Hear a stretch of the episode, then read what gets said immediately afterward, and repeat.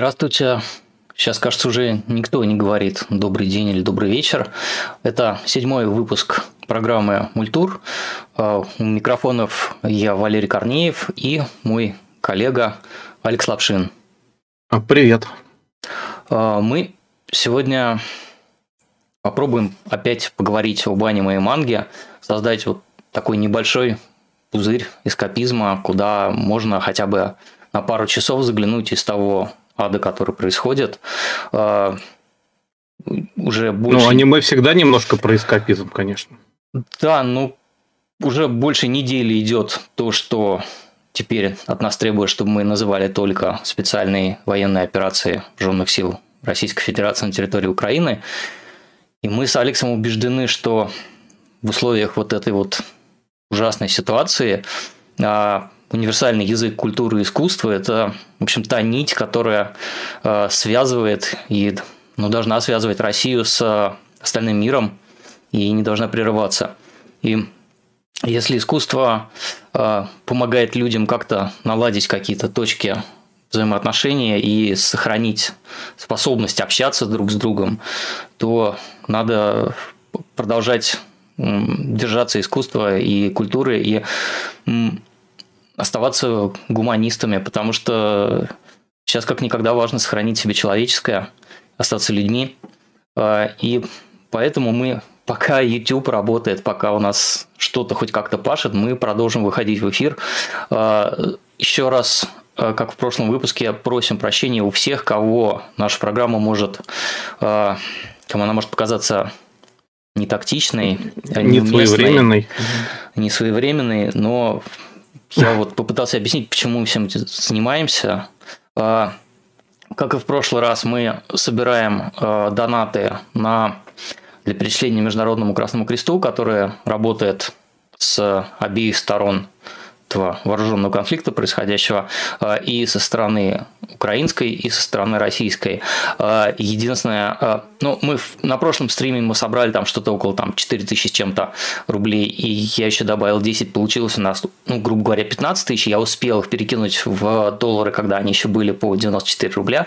В общем, у нас с прошлого раза 152 доллара лежат, мы их планировали разделить и перечислить двум организациям, украинскому благотворительному фонду по реабилитации детей, э, детей Донбасса, но нам вот я посвящался с юристами, они нам сказали, что лучше сейчас этого не делать, потому что э, Росфинмониторинг отслеживает все операции, связанные с Украиной, и теоретически можно ну, могут заблокировать и счет, и карту, если что-то перечисляли в Украину. И очень долго придется доказывать потом, что ты не террорист, потому что там есть федеральный закон о финансировании террористических организаций. В общем, полная дичь, а, поэтому мы решили все-таки все а, донаты отправлять а, Красному Кресту, но и с этим сейчас есть проблема, потому что оказалось, что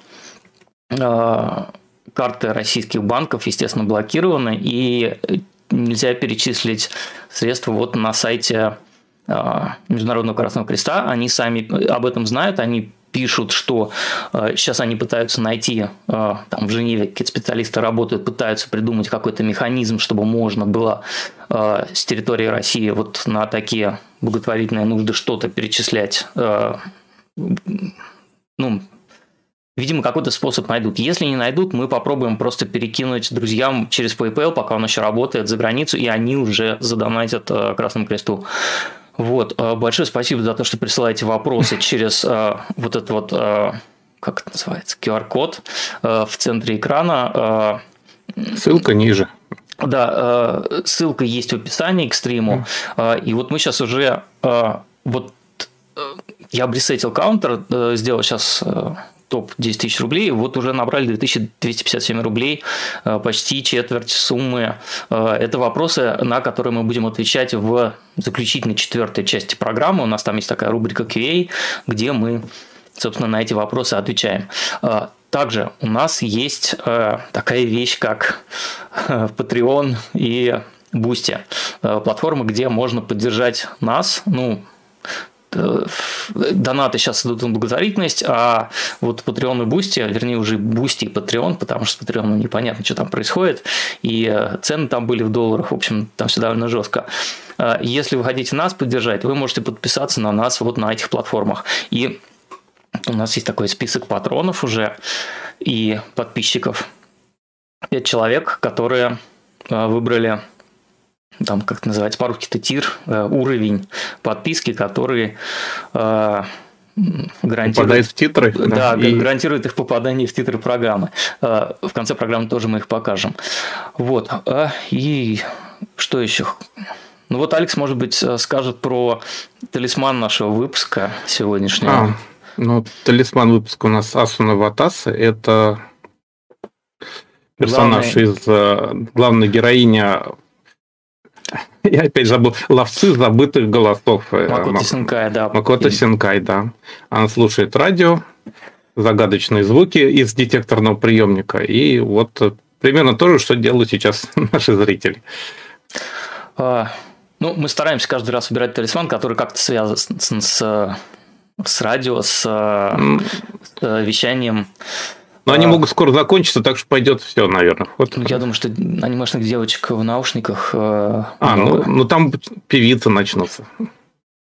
А, да, наверное, еще хотел сказать, что мы э, рассчитывали со временем ввести в, в качестве одной из рубрик э, разговоры о видеоиграх японских и в целом анимешных. Но, видимо, эта опция уже для России скрывается, потому что э, PlayStation Store уже нет возможности платить картами. Не знаю, что там с Nintendo. Э, Microsoft сегодня заявила о приостановке всей по сути, деятельности в России. То есть, соответственно, это Xbox тоже э, и там подписка Game Pass тоже у них все как-то, видимо, замораживается и непонятно, что там будет, то есть как надо будет в какие-то другие регионы переходить. Ну, посмотрим. Ну, я и скажу из мысли, что все это не навсегда. Ну, Будем надеяться, что не навсегда, но похоже, что мы прям куда-то летим в вообще бездну какую-то. Это всегда так кажется в такие тяжелые моменты. Да. А, давайте Я мы... много чего пережил, вот, видел всякое некоторую ну, да, фигню. Мы, мы это не самые молодые, наверное, из всех тут да. присутствующих, помним, в общем, разные, но я, честно, я такого не помню никогда. То есть это, по-моему, это все на десятилетия просто. Ну, посмотрим, ну, посмотрим. будет ли у нас какой-то аниме. Ну, будет ли у нас YouTube. Ну вот пока что, пока что давайте поговорим об аниме и манге. А, переходим в рубрику «Что случилось?». Где да, то у нас вступление как-то затянулось. Рассказываем, немножечко. да, о текущих новостях. Опять же, из-за того, что э, кто там, Генпрокуратура и Роскомнадзор запретили использовать определенные слова в отношении к тому, что происходит сейчас, э, мы не можем рассказать и показать видео э, более сотни российских э, художников, аниматоров, музыкантов, э, саунд-продюсеров, которые нарисовали множество коротких анимационных видеоклипов с лозунгом и Международная ассоциация анимационного кино, АСИФА, она на сайте эти ролики показывает. Мы их показывать не можем, и мы напоминаем, что мы даже не можем процитировать описание к этим роликам, которые э, в Асифа перевели там на три языка, английский, русский, украинский. Ну, вот такая ситуация. А так, какие у нас новости? Ну, например, наверное, если бы у нас Давай, начинай. Э, да, царил мирный мир вокруг, то у нас бы основная, наверное, новость была о том, что у нас теперь, ну, как у нас, у, у всего мира кроме, очевидно, России. А, объедини... Sony а, объединила а, множество аниме-сервисов которые были под ее крылом, под брендом Crunchyroll. Crunchyroll уже существовал, он был в России, работал, но теперь еще французский сервис Ваканим, европейский, и американский сервис Funimation, тоже они объединяются под зонтиком Crunchyroll. Что это нам вообще сулит. А, в принципе, ничего, потому что все уже летит в трубу. Но, в общем, если вы... так, подписчик... меньше, меньше эсхатологии, пожалуйста, Если давай вы подписчик Ваканима, то, наверное, вот 28 числа э, февраля видели вот такую картинку о том, что мы переезжаем в крупнейшую аниме-библиотеку мира. На Crunchyroll тоже куча э, объявлений о том, что вот теперь это все каталоги сольются и будет анимешное счастье э, в одном месте, как тут прям написано. Ну и Э, если у вас были подписки на оба сервиса, подписку на Ваканин, наверное, уже можно прекращать, отменять. Если... Хотя тут есть один нюанс, сейчас я скажу. Вот мне, например, вот так показало, потому что у меня уже была подписка и Crunchyroll, и Ваканим. Но есть нюансы. Нюанс в том, что Crunchyroll сейчас объявил, что из русского ваканима, ну, русский Crunchyroll, что в него переползают 27 сериалов. Полный список мы потом залинкуем в описании. А, там приоритет, как это называется, приоритет чудо яйца, а, Патриот Мариарти, Лок Horizon, Fire Force, Fruit Basket, ну, в общем, много таких громких вещей. Но они, кстати, все с субтитрами, только одна вещь, там комбатанты будут высланы, по-моему, сериал называется, он, там есть еще и русский дубляж. А может быть, со временем остальные русские дубляжи тоже появятся на Crunchyroll.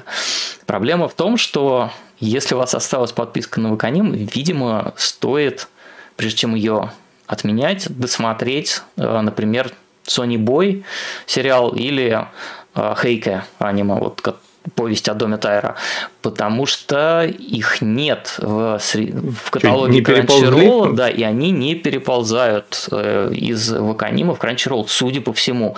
Может быть, Но у них какие-то другие издатели, видимо, они не договорились с Sony. Может быть, с анонсированным списком что-то не так, ну, вот такая вот ситуация. А, может быть, не говорили с Sony. Ну, странно, это как бы и то, и то две руки Sony. И, ну, угу. У больших ребят все сложно. И вторая, конечно, э, Второй нюанс это то, что вот мы сегодня решили проверить, а можно ли из России оплатить сейчас Crunchyroll, а, и нам пришел отлуп по... Что у тебя за карта была? Это Сберовская карта ну, обычная, вот, да. Вот Сбер точно. Хотя Сбер формально он же не попал вот в тот список банков, которые да. под санкциями, но э, все уже ничего не работает. То есть картина примерно ну, такая же, как э, была у меня, когда я попытался э, вот задонатить Красному Кресту сейчас. Вот, ну, что... возможно, это я что-то облажался, но я, в принципе, прошел все пути регистрации. Я думаю, деньги-то они любят охотно принимать. Я посмотрел вот, а, их... Ну, честно говоря, впервые попробовал оплатить онлайн-сервис, если честно. Mm. Так что... Не, я плачу, я прямо это считаю вот налогом на аниме, что называется, и стараюсь э, все сервисы оплачивать. Э, Еще из а, э, российских сервисов, э, видеосервисов, э, появился в ОККО фильм Мамору Осия «Небесный тихоходы» Skycrawlers. Mm. Если вы его не видели, наверное, его можно посмотреть, хотя он, в общем, там такая, во... ну, в общем, военная тематика. Он не, да то, он что... скучноватый. Он не то, чтобы про войну, он, он, он скорее про, про молодежь с, и ну, про, про, про, про проблемы молодежи в таком изолированном комьюнити, которое потом оказывается прям совсем-совсем изолированным. Вот, но э, картина такая Такого, ну, как бы один раз посмотреть можно, хотя пересматривать Я, я его смотрел много раз, я его пересматриваю, я пересматриваю к нему постоянно бонусы, потому что там огромное количество, но, к сожалению, бонусов у нас нет. Я... Э, на в ОКО он тоже очень странно представлен, потому что там нет субтитров, есть японская озвучка оригинальная, есть э, русская э, овервойс озвучка, дубляж поверх, ну не дубляж, а угу. договаривание актером озвучка, поверх, да. но при этом нет русских субтитров. Как э, смотреть это дело, не очень понятно. Ну вот так, ну то есть еще один фильм Амору Оси, э, он, по-моему, какого? 2006 кажется, года или 2007-го да, появился так, в, да. в, российском онлайн-сервисе. Я не знаю, можно ли будет его вообще смотреть, но ОККО это Сбербанк. Э, видимо, для mm россиян пока это все не, не обрезано. Вот. Э, напишите, пожалуйста, в чате, если кто-то, может быть, а, решил в последние дни подписаться на Crunchyroll, у кого прошла оплата, не прошла, может быть, кто-то смог. Вот. Расскажи нам, Алекс, про Мстителей. Да, тут вообще, конечно, сейчас все звучит крайне сакраментально. То есть вот весна наступила, сакраментально звучит. Да уж да. такая весна, что Да, уж никому не пожелаешь. А, а вот еще, например, сейчас скажу фразу, и нас закроют. Говорит, например, потому что новость такая.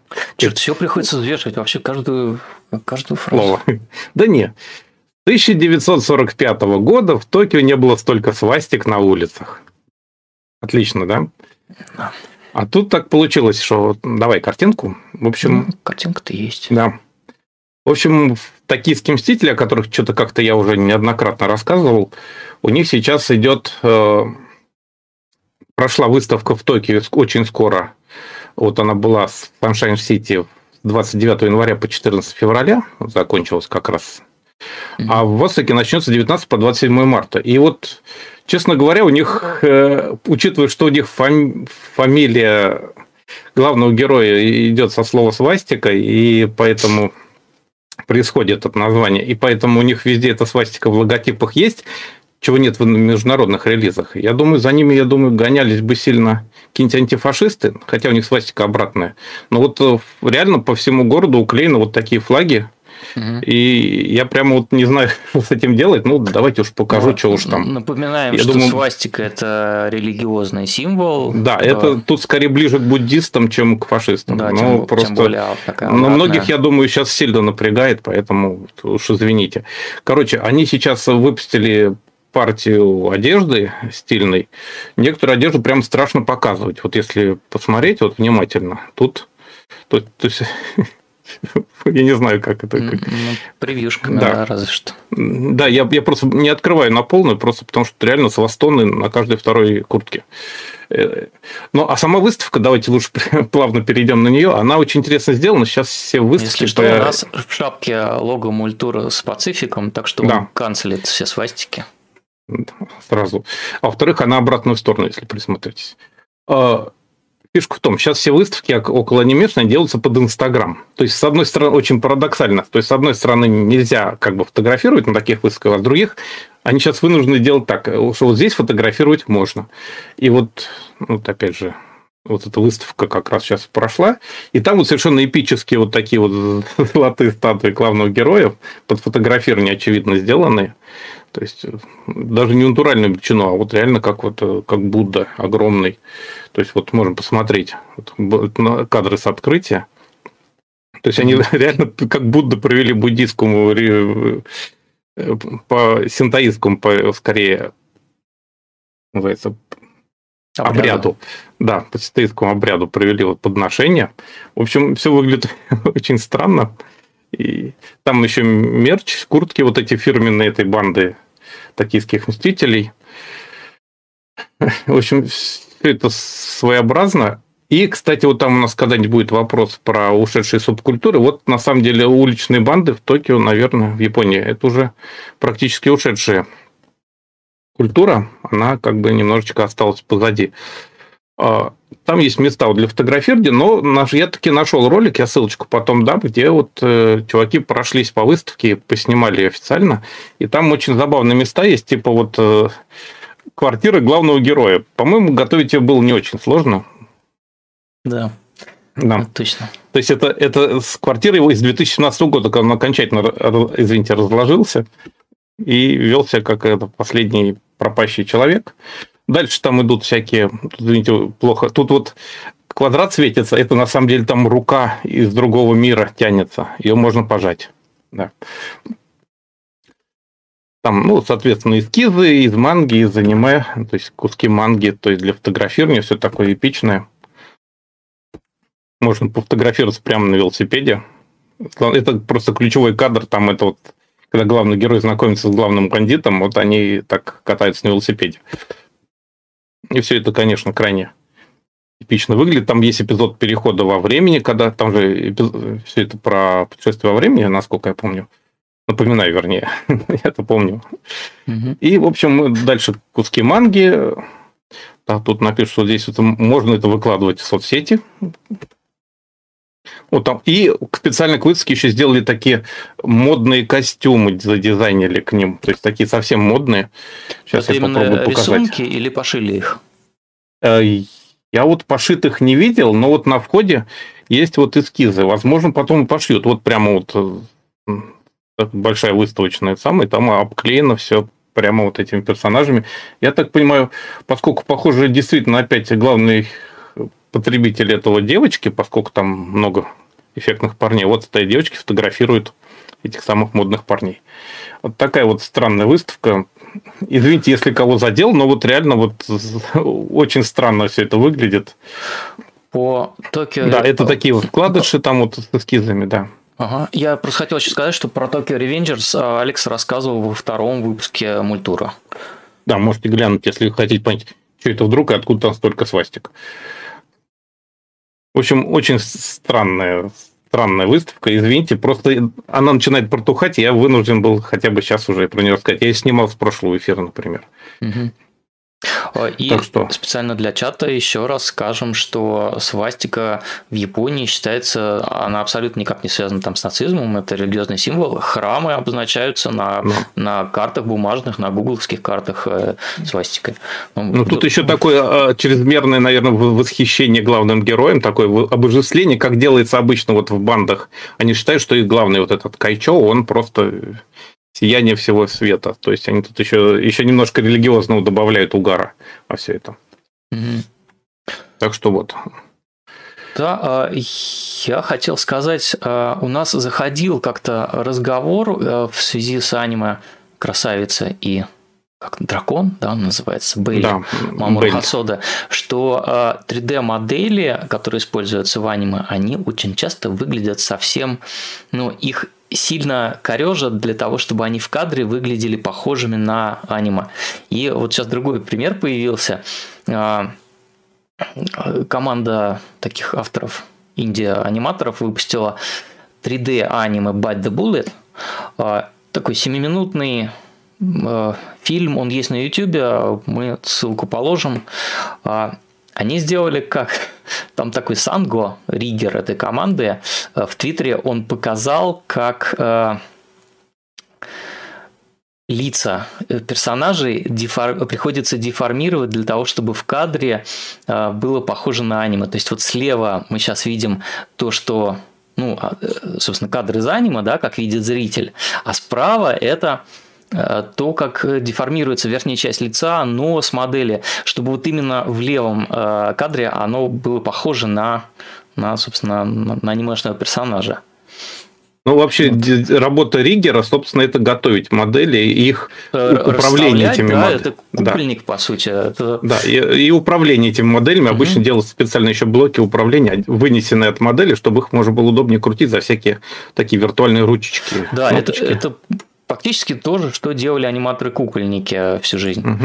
Вот. И здесь вот тоже видно, что э, вот этот анимешный рот классический, который как бы на бок немножко двигается, угу. э, ну, перемещается. Здесь прям на, на 3D-модели видно, что он уехал куда-то совсем в какое-то стрёмное место. Выглядит это, вот это та... уже uh, Uncanny Valley прям во все поля. Вполне.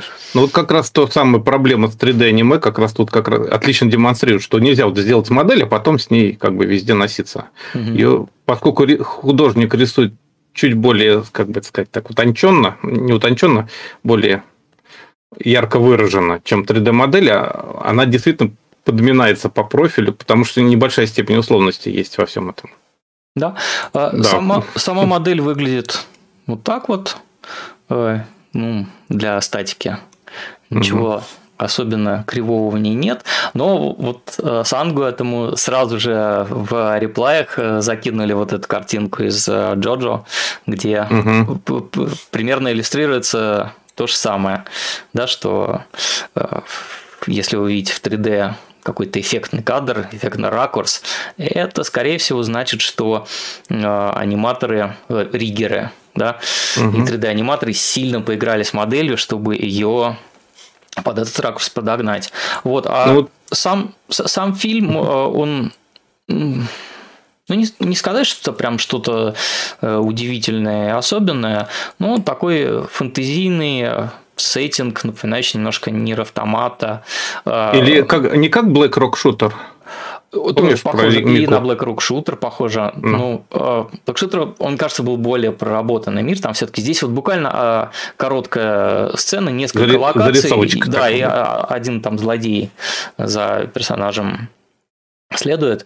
Но вот такая история, что немножечко можно заглянуть за кулисы 3D-анимации, посмотреть на эту кухню и как все может на самом деле криво выглядеть под, э, под, под, под этим лоском э, финального рендера. Это, кстати, демонстрирует вот именно ту самую большую проблему 3D вообще как бы при переносе рисунков на нее. Да, да, конечно. То есть у тебя есть одна модель, но ты ее каждый раз чуть-чуть немножечко деформируешь. То есть это не ну, то, что с кукольной анимацией, да, когда у тебя, ну, примерно вот одна есть кукла, и ты можешь, э, что ты можешь сделать? Ты можешь менять голову, ты можешь там глазки, лицо, рот разные а ставить. Вот, кстати, а, напоминает, как в новом Гулливере, старом добром, 1937 что ли года, 36-го, там как раз головы целиком меняли для ракурсов и поворотов и мимики. Именно заменяли просто да, голову. И, и можно посмотреть э, ролики о создании, там, я не знаю, Каролины, например, э, угу, Да, там вообще над, печатали на 3D принтере все это, все, все фазы. Да, там прям и запасные головы, и все, угу. все есть. Вот, а с 3D, конечно, приходится немножечко вот подтягивать разные э, ну вот как мне знакомый Ригер говорил как раз, что вообще все 3D это на самом деле фейки, фейки и фейки в том смысле, что свет все время как-то приходится искусственно подсвечивать, какие-то условные лампы ставить, там подтягивать цвета, оттенки, ракурсы. Все, все время какое-то подпиливание идет. То есть нельзя так выставить и все, наслаждаться камерой. Не получается. Угу. А, наверное, надо вспомнить, что по Нир автоматы сейчас делают аниме. Э, что там будет, а вот непонятно, интересно... потому что как они эти все концовки э, выстроят в, в, в линейный анимационный нарратив сериала, и не очень да, понятно. в принципе, большая часть концовок-то так э, условная очень. Там же главное, наверное, все-таки одна, такая mm. расширенная. Наверное. Вот в чате спрашивают, почему такое странное название передачи. Ну, мультур, культура мультур, э, мультфильм, да. анимация. Тут Ничего особенного. Мули это да, это от, от мультипликации, наверное, еще. А да. латиницы написали просто, чтобы это выглядело в духе французских модных каед да, синема, вот этих то есть кинокритиков. Это, это не да. то, что мы там какие-то, знаете, высоколобые, это мы как раз немножко иронизируем над собой. Самоирония, да. да ну, какие а... мы высоколобые, вы что? Где там мой лоб? У меня с новостями все. Расскажи нам про... Да, да давай. Что рендер... у нас? Опять рендеры. Да, опять рендеры. Да, у нас как-то все в тему.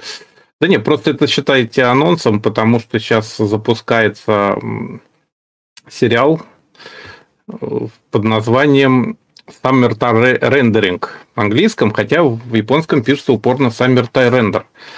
То есть это такая научно-фантастическая манга, хотя если вот поглядеть какие-нибудь эскизы к ней, вот э, картинки, там почему-то кажется, что это скорее такой какой-то slice of life или вообще как бы какое-нибудь любовное приключение. А на самом деле это, по сути, боевик-ужастик. То есть это настолько не соответствует картинке, что прямо мороз по коже берет. Это, пардон, это не то, это предыдущая работа этого художника, я сейчас чуть попозже о них расскажу. Да, в общем, Summer Time Rendering. То есть э, Манга вышла целиком, это 13 томов, 139 глав, то есть, причем вышла в цифре, то есть Shonen Jump, Shonen Jump Plus, то есть плюс, плюс который. Ну, это, сервисе, да. да, это цифровой сервис журнала Shonen Jump, и там, кстати, есть даже у них английский перевод на Манга Плюс, ссылочку, если хотите, я дам. Там вся манга на английском есть, все 139 глав. Причем в общем, сюжет там как бы не очень сложный. Жил-был такой мальчик, юноша Симпей. Он это возвращается в свой город Вакаяму на острове Хитагасима. А, Причем не просто возвращается, а возвращается к похоронам подруги детства. Так получается. Прям вот. Да, то есть весело у них там все. Вот этот остров, вот мальчик. Это кадры из маленького трейлера, который уже положили. В общем, да. Там и в общем, девочка утонула, спасая малыша, там, знакомую. И Дальше начинаются какие-то очень странные истории, потому что мальчик идет по городу, встречает ее младшую сестру, тоже свою знакомую, вот это сестра той девочки, и говорит, что старшая сестра видела своего двойника перед смертью. А потом начинаются какие-то совсем странные вещи, потому что там она сама оказывается в заложниках своего двойника. Я сразу скажу, это трейлер. То есть я спойлерю по, по мере сил. Угу.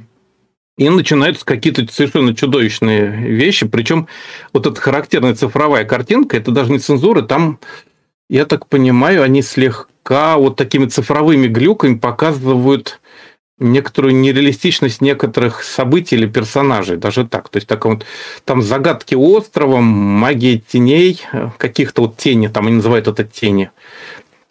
Вот кусочек манги, кстати, как раз, да. Это вот, собственно, главная героиня, которая погибшая в начале сериала, но, похоже, потом все начинает становиться еще хуже, потому что раз есть двойник, вот они видят двойника как раз ее. И э, это вот этот эпизод в манге. Да. И, в общем, все крайне странно, все напряженно, и похоже, что кого-то можно все-таки достать из небытия. То есть такая странная магическая, магическая вещь, жутковатая совершенно, но, похоже, там действительно они нашли, что можно сильного из нее выжить, потому что это вот реально 13 томов, оно хорошо зашло. Там то есть не легкая летняя история, не гаремник, а мрачный детектив еще с днем сурка. То есть повторное время. Потому что вот в манге, например, первые три главы, это, причем первая большая очень, это реально повторы. То есть мальчик еще раз то есть, оказывается на острове заново и пытается вот обуздать, спасти ситуацию и так далее. В общем, вот это обложки томов манги. Персонажи интересные очень. То есть там вот сейчас э, скажу мангака Ясуки Танака, его зовут Ясуки Танака, рисует с 2003 года, это его десятая где-то примерно вещь уже, то есть он такой матерый мангака. Там сложно, примерно 10 говорю, потому что идет там то ли от 10 до 14 можно читать, потому что у нее некоторые вещи были ваншоты, то есть э, одна маленькая вещь, потом превращенные в сериалы. То есть это все вот как-то вот... А с портретами у него, как обычно, сложно. То есть вот есть вот такой полголовы тян, потому что он, он на интервью как... Да, кун, пол, да, полголовы кун. Он обычно, как всегда, скрывает себя. Это вот его личная коллекция. Вот там, как он рисует как раз эскизы манги, видно хорошо. А вот здесь даже какие-то расчеты. Вот если присмотреться, там 22 число в кружочке повторяется. Третий, четвертый, пятый заход этого 22 Таймлайн числа. То есть, ага. Да, да, буквально. То есть это реально день сурка такой. Вот у него там миллиард набросков, в общем, он рассказывает про мангу. Там был такой небольшой интервью где-то в онлайн-журнале. Я просто оттуда нашел интереснейший вот кадр. Это он автограф. Потом эту книжку разыграли среди читателей. Вот кусочек манги еще. И, в общем, очень необычная вещь. Вот они, кстати, чуваки тут вооружаются, потому что с этими тенями непонятно, как бороться. Дизайн персонажей к аниме. В общем, такая вот... Что еще он делал? Это, во-первых, да, у него там вот это, по-моему, его как раз пред... А, нет, это этот... Да, это предыдущая вещь этого художника. В общем, посмотрим. Интересная деталь, что тут, когда он не успевал одну, один из глав выпустить в онлайне, а, они устроили тот самый Сейти Дзюнрей прямо на сайте. То есть они взяли и выпустили такой фоторепортаж по Вакаяме, по острову, где... А, ВКМ не остров, пардон, это местность южнее Осаки, которая близка к большому острову. Ой, я забыл, как он называется, который тянется от Осаки, мимо Осаки и Кобы, соединяется Сикоку. И, в общем, они вместо одного из номеров сделали вот такую прогулочку с дизайном персонажей. То есть просто показали, как это все выглядит на самом деле, все эти места. Это родной город этого художника. Это там прямо вот остров, господи, а, а, а, Авадзи знаменитый. Там один из самых больших японских мостов как раз находится. А режиссер этого сериала будет... А в общем, Summertime... Да. да, да, да. Да, это вот «Дети моря». Сейчас где тут сразу покажу кусочек. Да, Юм Дети моря, конечно, да, великие, просто бесконечные полнометражники Дреймонов. Да. И Космобратья еще, вот эти Space Brothers тоже бесконечный сериал про космос был. Еще Эйс Аторни, аниме. О. Какое? Эйс Аторни, ну, этот самый. А, да-да, который, который, который Objection, да? Угу. И еще у него вот это из новых сериалов, он сейчас только что делал Э, Коми не может общаться, насколько я помню. Это вот этот, да, который это буквально вот предыдущий сезон телевизионный. Ну, режиссер у него тоже обещают второй сезон. универсалист да. скорее, да, то есть мы не, не ждем от него чего-то такого конкретного, то есть он не специализируется на триллерах. Угу. Ну, если он Доремонов фигачит. Угу, угу. То есть он такой... Э, знаешь, что еще нет, мне нечего сказать, потому что я увидел, что увидел в чате, что если там котик, может быть, твой проползет и включит подсветку в шкафу, будет классно. Ой, я, кстати, забыл про подсветку. Да, если она у тебя Спасибо. включается. Да, она включается. Сейчас я... Пыщ. Нет? Не, Уже тьма. Сломано? Тьма. Накрыла. А. Накрыла город. Сейчас будет. О. О, так лучше, да. Я, я, мы такой паники, как обычно, готовили, что я просто себя уже не помнил. Извините. Так, ну, наверное, вот такой вот сериал можно будет посмотреть, потому что это будет что-то как минимум интересное. А, да, почему рендеринг? Потому что там, похоже, судя по э, японской части описания, там используются компьютерные термины. Копи, паст, вот это все. Угу. То есть там то есть э, реально какой-то хакинг такой, только он вот этими загадочными тенями, видите, которые руки тянут, и, как бы сказать, двойниками людей, из которого можно вытянуть душу обратно в первоначального человека. Что-то очень сложное. Я, манга есть вся, но я только начал, и там только завязка, не могу сказать. Так, ну, Понятно. ну, наверное, у меня все, да. Не будем сегодня затягивать. Я напомню, что у нас завтра рабочий день вообще-то. Ой, точно, да, завтра же суббота рабочая. Угу. Спасибо за то, что присылаете вопросы, перечисляете донаты. 3 770 уже собрано. Прилетело? Будем, да, сегодня отвечать на вопросы, пока они не закончатся. А, я что еще хотел сказать про а, помните, была такая в свое время картинка, где, значит, человек писал, что, знаете, что вот есть слово кассета, да, но это как угу. какой-то, как будто это какое-то уменьшительное. Вот, и что помимо кассеты должен быть где-то э, неведомый касс. Вот и потом касса. Вот касс, касс, большой касс, вот есть маленькая кассета, а это большой касс. Вот, и э, вот эта картинка в свое время гуляла очень по интернету, что, видите, есть, э, на самом деле, действительно есть касс. Вот, но еще как раз а, на этой неделе э, выкладывал кто-то, значит, что раз есть компакт-диск, то, вы знаете, должен быть вот и диск. Не компакт. Не компакт-диск, да, есть просто диск. И они прям существуют. Угу. Вот, и это я к чему? А, это я к тому, что а, мне сервис Buy прислал сегодня а, письмо о том, что опять же, российские, это посредник, который из Японии товары форвардит по всему миру, э, написали, что российские карты не принимаются, российские аккаунты PayPal не принимаются, и даже аккаунты PayPal, э, к которым привязаны российские карты, тоже не обслуживаются. Соответственно, кажется, плакали наши э, вот эти там посылка с разными что Но она же вроде едет у тебя какая-то, это, нет? Это, это Владивостокские Другая дела едет. едут из Штатов. Его, mm. видимо, уже не едут, потому что Аэрофлот в Штаты непонятно, еще летает или не летает больше. А, а вот то, что в Японии, оно, видимо, застряло на веки вечной, и никогда мы этого не увидим. Там были ну, разные посмотрим. носители, а, аниме Dallas на разных носителях. Вот первая mm-hmm. обложка. А, там VHD, Betamax и прочее. Ну, в принципе, что уж тут раз такое происходит, значит, а, как-то возмущаться по этому поводу просто глупо. Глупо, по крайней мере, глупо. Да. Ну, умерла и умерла.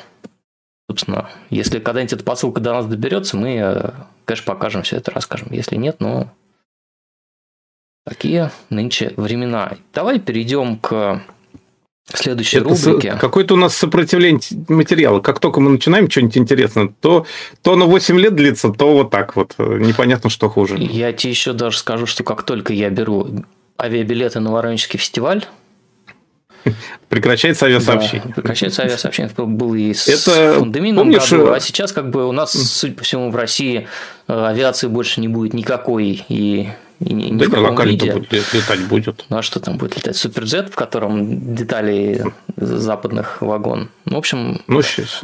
Э, возвращаемся к реальности купе, СВ, плацкарта. А мы переходим в рубрику «Что я видел?», где мы рассказываем об э, аниме, которые смотрим, манги, которые читаем, книгах, которые читаем. Э, кто у нас сегодня начинает? Ну, я, наверное, Давай первый, наверное.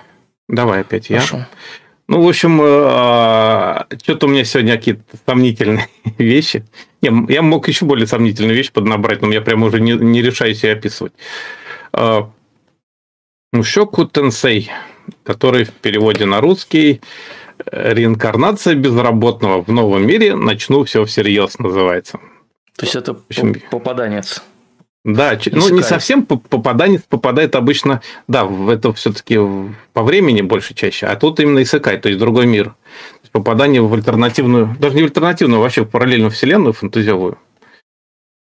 Параллельно, не параллельно, просто какая-то вселенная. Перпендикулярно. Ну, где-то там. То есть они даже прямо указывают, что а, Земля, наша планета, к этому миру вообще не имеет отношения. То есть, ну тут я что почему зацепил? Обычно такие вещи меня вообще не очень цепляют, потому что, как бы, ну, я вообще фэнтези не очень люблю. Но, знаете, как бывает, вот фэнтези не люблю, но «Властелин колец» крутой получился. Вот так и тут. Фэнтези не люблю, но тут настолько крутая анимация прямо была, что такой высокий уровень анимирования, что просто любо-дорого. Ой, сюжет сложный, как бы сказать, и тяжелый. То есть эм, жил-был такой толстый парень в очках из хорошей семьи, но его упорный жестко гнобили в школе. Сейчас тут где-нибудь. Да, прямо вот. Да, прям все плохо настолько. Это гнобили в школе жестоко и избивали, и издевались, и просто что он стал закрываться, прямо таки, сейчас я попробую найти иллюстрацию просто хорошую как гнобили в школе. Там, в общем, я даже не знаю, не очень понимаю, как режиссер согласился такие вещи снимать, но похоже, что действительно в книгах там еще жестче. То есть реально вот там вот раздевали до гола в школе, издевались. То есть тут прям вот жесть жесткая просто. И он, в конце концов, решил вообще никогда не выходить на улицу, закрылся. Родители могли его обеспечивать, он там это самое... Сериале крохотными кусочками это показывают но он настолько омерзительный стал, что просто страшно. Я вот обычно Хики жалею по доброте душевной. Ну, сам, сам немножко... или, или да, что, нет, нет, что нет он, он, он закрылся совсем, стал жестким циником, но совсем закрылся от людей. То есть он тупо весь день вот э, игрался на компьютере, хентай, аниме, игры любые, там все что угодно порнуха ну, даже. Да, то есть все. У него в голове, да, не, но у него в голове, кроме порнухи, похоже, большей части ничего не осталось. Вот, да, вот то есть этим же. бы. Да, этим бы все не закончилось, но ну, этим бы все и закончилось. Я говорю, немножко хики всем, поэтому тут это немножечко сочувствуешь. Хотя, конечно, этому сложно, вот реально. А, но, как в всех историях по ДСК, дело вступает грузовик. То есть, я не знаю, как... Похоже, что это уже такой локальный мем про Исакай, потому что э, традиционно почти везде какой-то бешеный грузовик начинает появляется и избивает э, главного героя, чтобы он попал в другой мир. То есть грузовик это способ перейти в другой мир. Я не ну, знаю, как поезд, они это делают. Например, в девочке покорившее время там поезд, кажется, там, был. Да. Там, хотя да. там а такой так... себе СК. Да, ну в общем, да, в общем, фишка в том, что он, наверное, единственный раз в жизни делает доброе дело. Он выталкивает какую-то малышню из-под э, грузовика, сам, да, вот, школьников, выпихивает, но сам попадает в больницу, там пытаются оперировать. Это последнее, что он видит здесь, а вот это первое, что он видит там. То есть буквально процесс своего рождения он наблюдает. То есть фишка в том, что ему как бы при попадании в новое тело, при реинкарнации, ему как бы не отключили мозг. То есть вот, mm. то есть ему тут же вручают сиськи материнские, да. То есть у нас у него рейтинг 16 плюс, если что, товарищи. Да, слово сиськи, я думаю, а, смотрите, вам уже или в присутствии родителей, или не смотрите вовсе. Ну, детям через 10 минут надо спать уже ложиться, наверное. Ну, да. а, в общем, то есть получается какая фигня. Он э, оказывается в теле новорожденного малыша в ином мире. То есть это фэнтези, мечи, магия. То есть это все вот такое натурально меч и магия. И в, в этом мире называют Рудеус, потому что в старом мире, по-моему, вообще как-то не проскакивает, не, не помню. Я так и не заметил, чтобы его как-то звали в старом имени, в старом мире. То есть это такая история Буратино из полена стал мальчишкой. То есть он реально был не человеком, а поленом. И вот интересно, что они первую часть вот сезона, там 23 серии, и вот 16 марта еще будет Авашка, первый сезон, они очень последовательно прямо рассказывают, как он растет и возмужает. То есть вот 11 серий буквально непрерывного такого плавного развития. А потом уже второй сезон, это прямо вот реально его приключение в новом мире. И, и вот он постепенно как бы развивается там. Да, и что интересно тут получается, он пытается вот учить местные языки, у него это получается, поскольку 34-летний чувак, конечно, как бы немножко умнее, чем трехлетний малыш, и, в общем, постепенно обучается магии. Ну, не всегда, конечно, но бывает так. То есть он как бы поселяется в новой семье, у него все хорошо, но иногда он делает вот такую роль, за что его некоторые местные ненавидят. Потому что он видит что-нибудь неприличное, а неприличного mm. видит достаточно, потому что мир средневековый, и там вполне достаточно всякого. И родители ему нанимают э, первую учительницу, тут волшебница Рокси, да, ну, она такая, как бы, волшебник-недоучка. То есть, она учит его магии, а, а он, да, вот у него совершенно не, порой неприличное выражение на лице. Да. В общем, в реальной жизни что получилось-то? Почему выгнали, выкинули на улицу? Он даже вот на похорон... На... У него родители умерли, он даже не пришел на похорон родителей. И в результате вот его просто взяли и под белые рученьки выкинули, выкинули за борт. А в новом мире он научился с помощью магии Земли делать фигурки. То есть, то есть тут новые перспективы у него открываются, поскольку по фигуркам там даже дальше часть сюжета идет, потому что там фанаты появились его фигурок. А, ну он же вообще такое... анимешник, у него же там даже в квартире да, стали какие-то статуэтки. Да, да, да, у него что-то есть, да. Поэтому угу. у него очень забавная ситуация, потому что он как бы...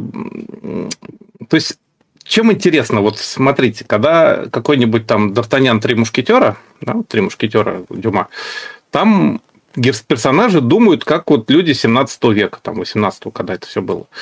То есть там приходится как бы делать скидку, что эти люди вот жили в таком мире, они так всегда рассуждали. Чем интереснее Сэкай, то есть, как правило, тут такие циничные комментарии современного человека из нашего мира могут быть.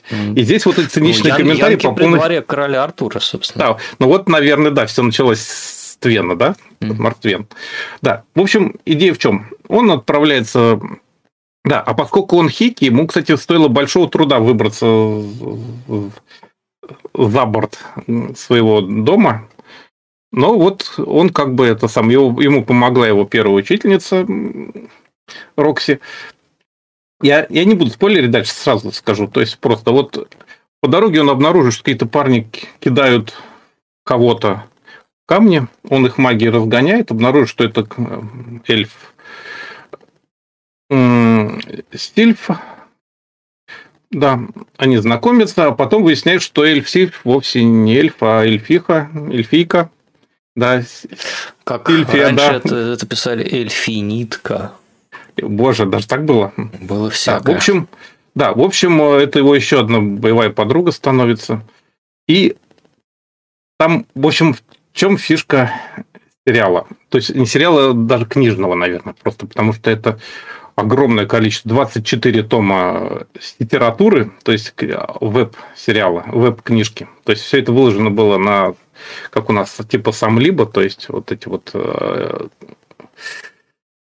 там издат такой, ну, он онлайн, просто сервис, там, где можно свободно читать книги, да. И он там реально описывает всю жизнь главного героя, там от рождения до самой смерти, там 74 года, с женами, детьми, там уже. То есть он реально история становления, вот он сказал, как она называется, я хочу прожить эту жизнь серьезно. И, в общем-то, судя по всему, он действительно серьезно проживает до самого конца. В сериале, конечно, до этого не доходит, он просто добирается до самых интересных, когда он возмужает и начинаются самые эффектные приключения. Там много всего происходит. Там боевые эти э, кошка девочки. Это, это кошка женщины, наверное, даже, да. То есть там люди-животные. Там просто безумное количество приключений. Судя по всему, в книгах еще будет впереди много. И в сериале тоже, вот я почти досмотрел, там все хорошо. Причем достаточно сложный мир он придумал. Это вот, э, кстати, его боевая подруга. Ее зовут Эрис.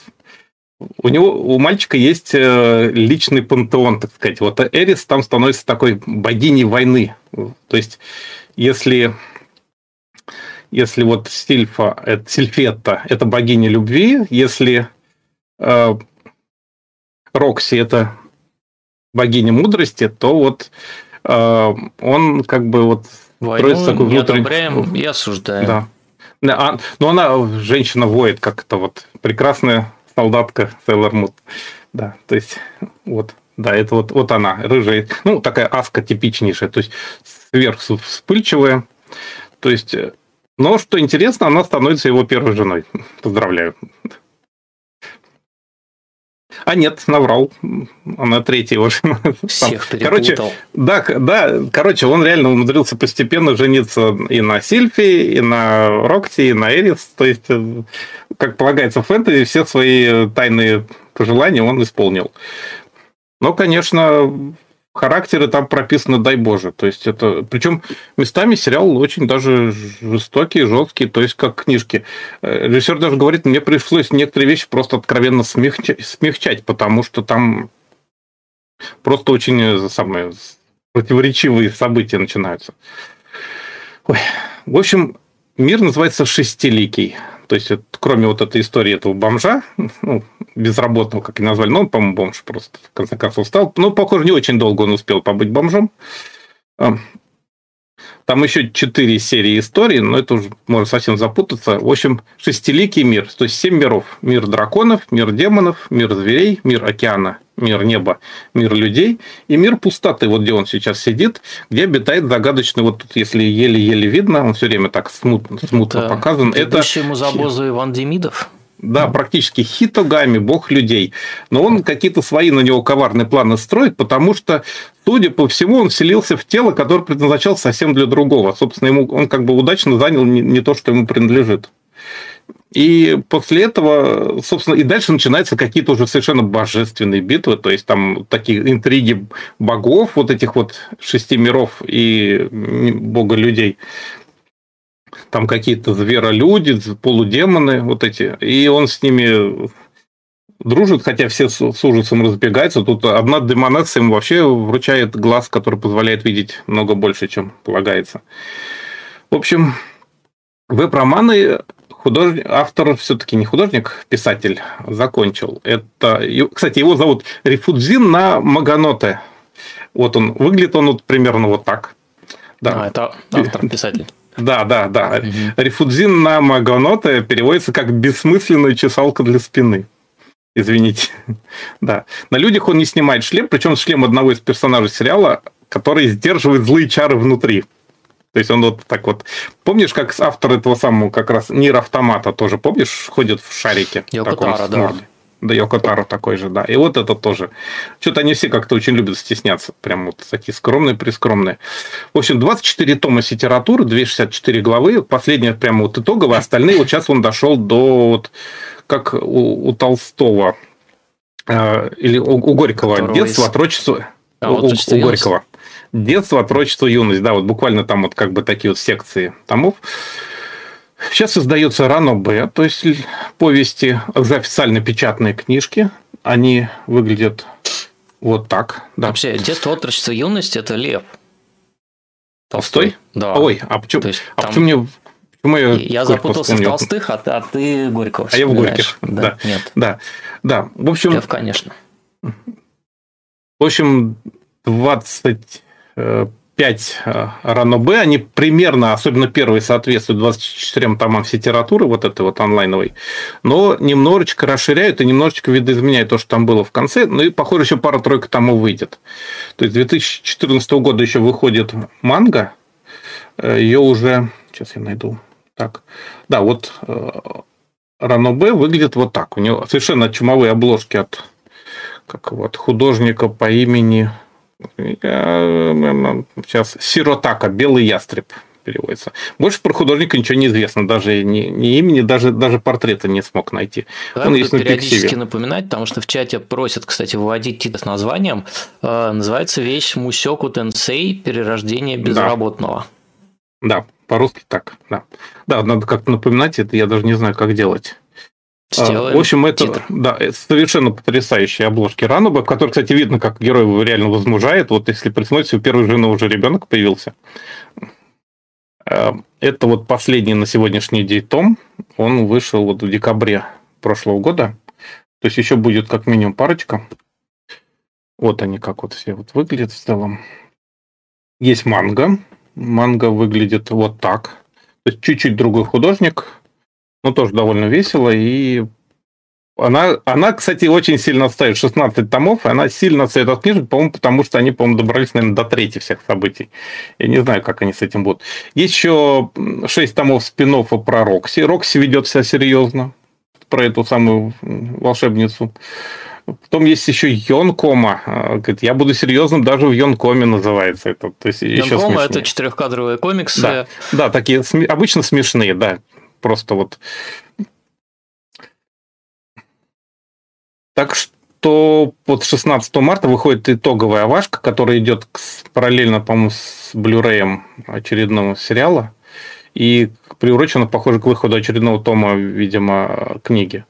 Угу. Режиссер, как ни странно, малоизвестный, при том, что ему дали такой вот карт-бланш с такой совершенно чумовой графикой и просто очень похоже большим бюджет, потому что реально 23 серии плюсова с киношного уровня анимации, то есть просто без скидок. Бои сделаны просто божественно.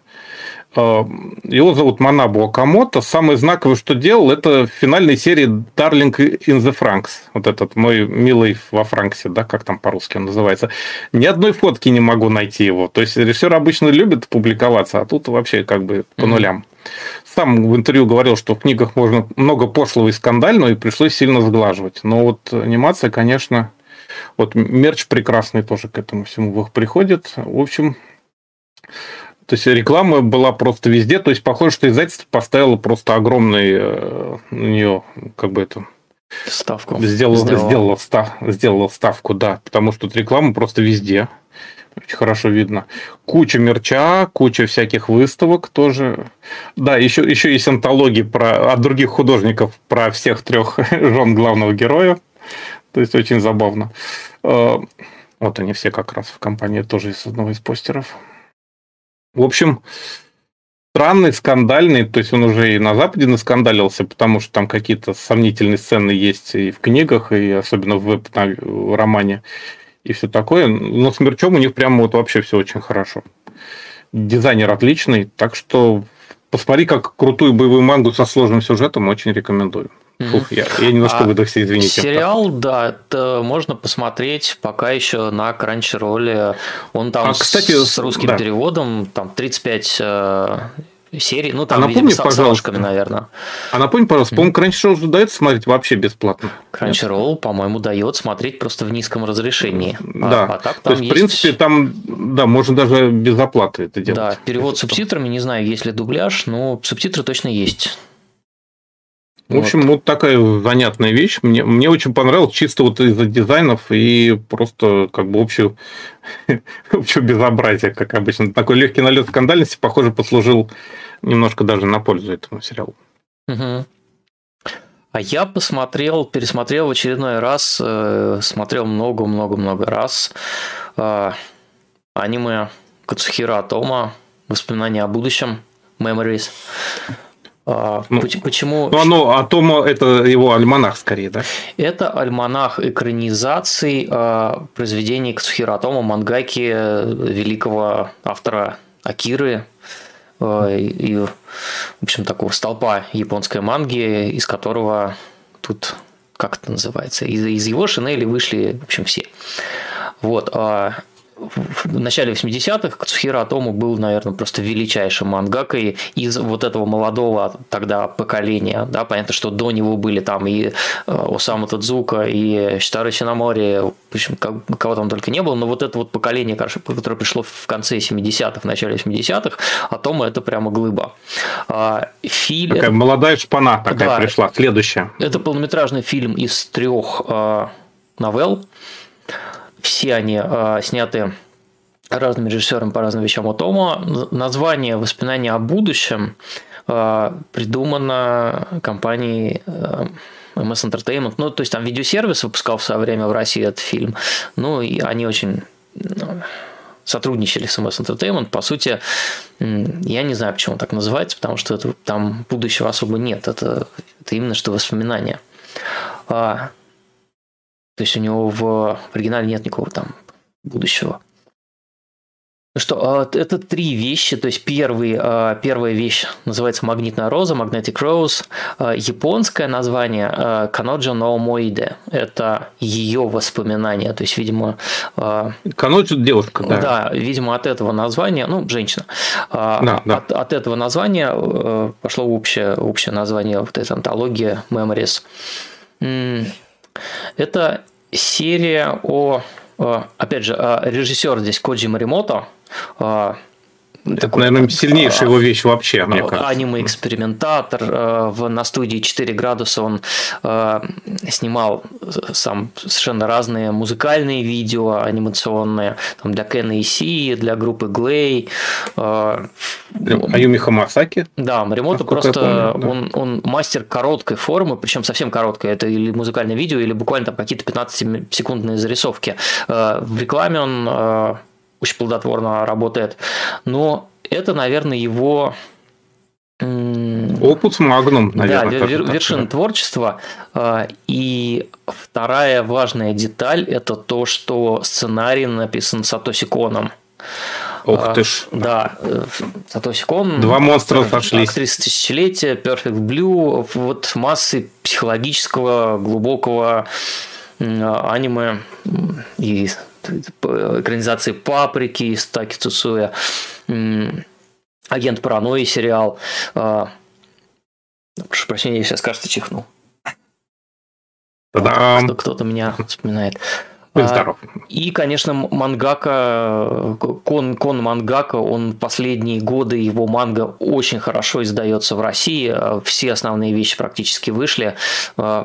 Есть там на Озоне, в Яндекс.Маркете, пожалуйста, смотрите его книжки, они все прекрасные. Так вот, э, «Магнитная роза» э, – это э, история о космическом корабле, на котором группа мусорщиков, они получают сигнал с, из некой такой гравитационной аномалии, решают ее разведать видят такую огромную металлическую розу в космосе, вокруг которой э, вращаются обломки, как бы как лепестки, спускаются туда, начинают э, там смотреть, что там есть, и выясняется, что это такой э, мавзолей. Аномалия. Да, да. Это, это, это, это по сути это мавзолей. Магнитная аномалия. Женщины, и... оперной дивы которая давно умерла, но вот угу. э, в честь ее воздвигнут вот она э, такой э, такая усыпальница в космосе. Э, и чем там появляются роботы, голограммы, э, и, которые показывают какие-то сцены из ее жизни, и чем глубже спускаются вот э, эти астронавты, э, тем они ну вот как любит Кон, э, очень Сатоси Кон, э, мешать реальность с вымыслом, с выдумкой, со сном, с наваждением каким-то. Э, чем они глубже погружаются в этот вот мавзолей, тем беспокойнее становится видение, которое они наблюдают. И по сути, становится понятно, что эта аномалия их затягивает в себя и в, пытается оставить в этом мороке навеки. И центральная фигура этой экспедиции, это вот астронавт немецкий, видимо, Хайнц его зовут, он его вот этот диво заставляет э, переживать э, сцену э, гибели его дочери. Вот. И опять же, как любит Кон, это вот вроде как семья сидит за столом, и тут же появляется эта певица, потом все превращается в сцену на в театральную сцену. В общем, ну, опера это начинается. Совершенно здорово нарисовано. А, вообще, Memories – это дебютный фильм студии 4 градуса. А, это вот их, там у них был Сприган еще полнометражник, но угу.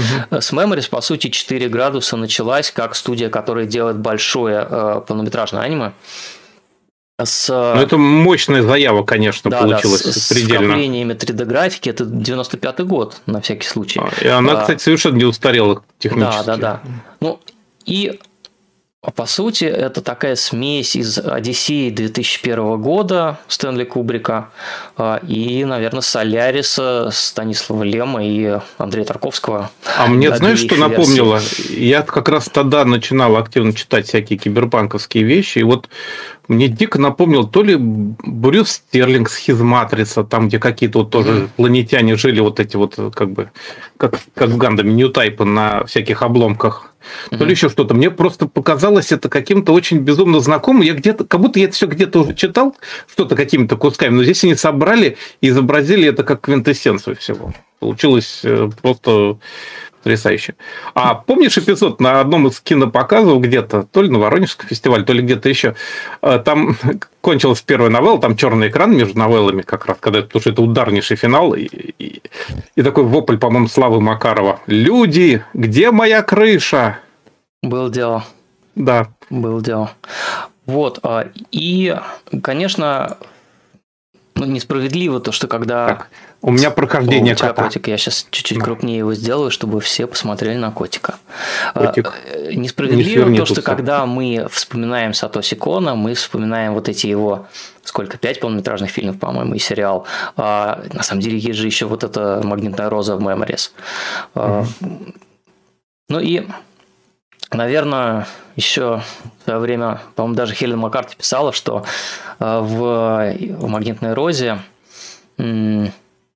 музыка Йока Канна, она совершенно теряется на фоне э, классических произведений, то есть там «Мадам Баттерфляй» э, и «Тоска» – это оперы Джакомо Пучини, они звучат там настолько мощно, настолько к месту, э, настолько и сильно. как-то очень, очень современно как-то да, даже. Что, что остальная музыка Йоко Кана прекрасного композитора, автора музыки ковбой бибопу совершенно теряется. Ну и вот заключительный кадр, он, конечно, это такой диалог с и с Одиссеей Кубрика. Ну, то есть такая большая, серьезная, хорошая космическая фантастика. А вторая новелла называется «Вонючая бомба». Спойлерить так спойлерить, да, сегодня? Нас... Да, да. Режиссер Тансай Камура, он потом снимет «Волчий дождь», э, и он, он, он и Эврики Севен там делал эпизоды, но он там как раскадровщик работал и как отчасти э, режиссуры тоже занимался. А здесь он экранизирует как раз историю Кацухиро Тома, опять же, о как бы это назвать-то аккуратно. В общем, это излюбленная тема о Тома, о таком ударившемся в бега или выкраденном абсолютном оружии. То есть у него это было и в Роджин Z, в Старике Z, и в, Старик Z, да. да, и в Прощая оружие, в фрагменте из как это называется, short piece, антология. Mm-hmm. А, то есть здесь такой вот лаборант-дурачок Нобу, он а, работает в каком-то там закрытом а, НИИ, и у него насморк, а, он путает а, с таблеткой вот что там, от, от, от кашля, от я не знаю, что за антигистаминное, там что-то не там. Да. Вот. Чтобы не, не стопливиться. Да, съедает какую-то таблетку, засыпает, И оказывается, что, в это, что он, в общем, сожрал экспериментальное биологическое оружие, после приема которого человек источает абсолютно смертоубийственный запах.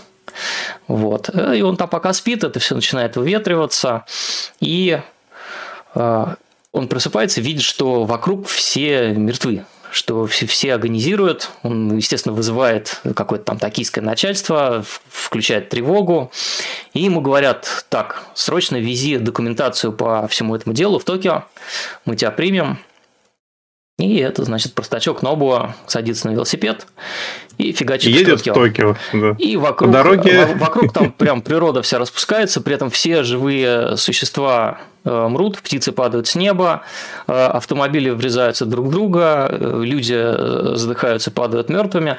В это же время в Токио там военная верхушка и правительство, они там все планируют спецоперацию по значит, выяснении, что вообще происходит. Там задействуют разные там, центры космической связи, war rooms, что называется, вот эти вот комнаты, где сидят большие угу. начальники. Принятие решений. Да, совещаются э, там и такие начальники, и какие-то, значит, иностранные начальники, которые, видимо, это, ну, американские военные, кто там еще может быть. Вот. А, а этот едет себе и и вся эта ситуация постоянно эскалирует, потому что чем, э, чем ему страшнее, тем он сильнее источает вот этот убийственный он, запах. видимо, потеет, да, и да, да, излучает да, еще и больше. все это превращается в какую-то абсолютно чудовищных э, масштабов э, просто... Кавардак. Кавардак. На него бросают всю японскую, все японские силы самообороны, американскую армию, там ядерное оружие, все, что вы хотите. Ну, заканчивается, в общем, очевидным образом а, не очевидным, но, но смешным. Ну, очевидным. Ирони- понятным, ироническим. Да, ироническим. Ну, это скорее как ироническим. Ну, это такая сатира. Угу. Совершенно замечательная, коротенькая история, очень легковесная. Такой э, на стыке, наверное, Доктора Стрэнджлава, опять же, Кубрика, угу. и каких-то вещей, ну, просто обычной комедии, то есть Бастер Китон. А, ну, опять все сказали, что оси... Ой, оси, что у меня сегодня? Оси. Атома э, опять все предсказал. То есть он как в Акире предсказал отсутствие Олимпиады 2020, так и здесь он предсказал э, ковид. Просто с площадью до каких-то смешных деталей насчет лабораторий. Да, и, и во-первых, ковид, во-вторых, э, абсолютную безалаберность высокого начальства которое вводит все новые и новые протоколы, и все это... А лучше не становится, да. Бессмысленно и бесполезно. Да. В общем, то есть очень, как ни странно, опять он оказался не то что своевре... не своевременный, а актуальный. Угу. А, третья часть, э, видимо, про то, что было как после коронавируса, да. А, э, третья заключительная главка Memories называется Cannon ну, Fodder. Это... Пушечное мясо. Авторск, автор, авторская самого. Это авторская уже. вещь. Он здесь и автор сценария, и э, режиссер. А, «Пушечное мясо» – это первое его аниме после «Акиры». То есть «Акира» – это 80 Восьмой, кажется, год фильм. А. 87, да, 88. 87, 88. Да, да а Кеннон Фодер это 95-й. А, тоже студия 4 градуса, а, вот предыдущую вещь э, снимали на студии Madhouse. То есть первая mm-hmm. вещь это студия 4 градуса, вот эта вонючая бомба это Madhouse, и Canon Fodder это снова 4 градуса. Она вообще была задумана, эта главка, как э, такой короткий фрагмент на 5 минут. Но за время пути она успела подрасти, там где 5 минут, там и 10, и в итоге она ну, идет. А она в итоге идет 15 минут. А Том вообще он э, специалист по выбиванию, как это, бюджета, по вырастанию из, из бюджетов, из хронометража а. плани, запланировано. А его вещи обычно, э, ну, если вы помните, Steamboy проект, который делался гораздо дольше, чем изначально планировалось, и там с финансированием были большие, большие проблемы. Он, а Том любит снимать такие глобальные вещи, э, очень не мелочиться, да. Э, трудозатратные по части анимации. И даже здесь вот эти 15 минут, они сделаны, конечно, феноменально. А, что это такое? Это стимпанковый мир, а, решенный в такой выцветшей серой палитре. История семьи, которая живет в городе Пушке. Ну, по-японски он называется «Город Большой Пушки», насколько Да, «Город Большой Пушки». Вообще рисунок здесь одновременно напоминает, наверное, и анимационные вставки вот в Пинкфлойдовский фильм «Стена», и и заодно иллюстрации какой-то совсем старой научной фантастики, то есть э, да, «Война миров» Уэллса, да, вот эти гравюры. Да, гравюры. Э, там, что? Жюль Верн. Я, я все время забываю, сколько тысяч э, лье под водой у 20. Верна. 20 тысяч. Э, по-моему, даже была какая-то советская версия, где это в километры было переведено. Да, 80 тысяч километров, помню. Так вот, а герои – это семья, живущая в этом городе, где все, вообще вся их суть существования, она подчинена э, войне с э, неизвестным, непоказанным, невидимым на экране э, врагом, противником. Мальчишка, значит, вот его мать, отец такой, и показано, как они собираются с отцом. А отец едет на работу, мальчик едет в школу. Вот этот вот сам город, где пушки буквально на, на каждом доме. Мне кажется, что местами немножко из этого фильма выросла эстетика Медгаров э, Final Fantasy VII, потому что здесь mm-hmm. очень похожие поезда, э, очень похожа вот эта сама большая пушка, которая в Final Fantasy есть. А финалка седьмая, она как раз примерно в те годы она, и делалась, она 97-й? Да, да, да, она да. и делалась.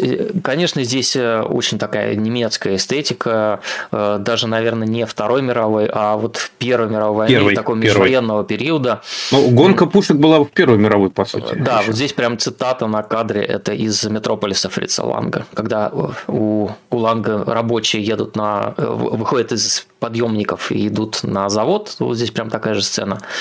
Вот, э, и Мальчика, естественно, в школе учат, э, там, что у нее там физика, математика, вот это все артиллерийское дело. Э, и там такой кульминационный момент, когда эта пушка стреляет, то есть там такое нагнетание долго идет, выходит там, значит, вот сама эта пушка, выходит какой-то такой напомаженный, значит, керосин. Там, там по-моему, вообще вся, весь ролик – это подготовка к выстрелу в целом, весь а, фильм. Да, ну, то есть там что такое? Это выстрел и потом отход к… Последствия. И, так и последствий выстрела особо нет. Но в общем, да, это, это вот этот большой выстрел в сторону невидимого какого-то врага. А, и а, есть телевидение, то есть там у них э, мальчику снится сон, что он такой прекрасный артиллерист, и, конечно, там вот эти все прямо покадровое сходство с советскими историями о том, что идут пионеры, летят самолеты, привет, угу. мальчишу. Конечно, это вся вот эта главка, это такая отповедь войне, которая превращает угу. людей в винтики такой беспощадной, бессмысленной машины. И, наверное,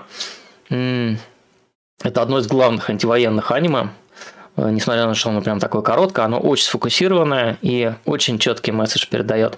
И Отома, он задумал эту вещь э, как, э, такое, как как аниме снято одним планом. То есть там камера не, не прерывается а, движение камеры, да, она как бы там есть несколько склеек, но в целом такой вот сохраняется эффект одного такого длинного выматывающего проезда камеры э, по всем вот этим вот э, по, по этому грязному, чумазому, пропахшему порохом городу, который явно ведет какую-то бессмысленную войну, про которую никакой там цели, ну, то есть цель есть, он куда-то стреляет, но зачем все это нужно? То есть прям очень хорошо видно, что это все абсолютно бессмысленно.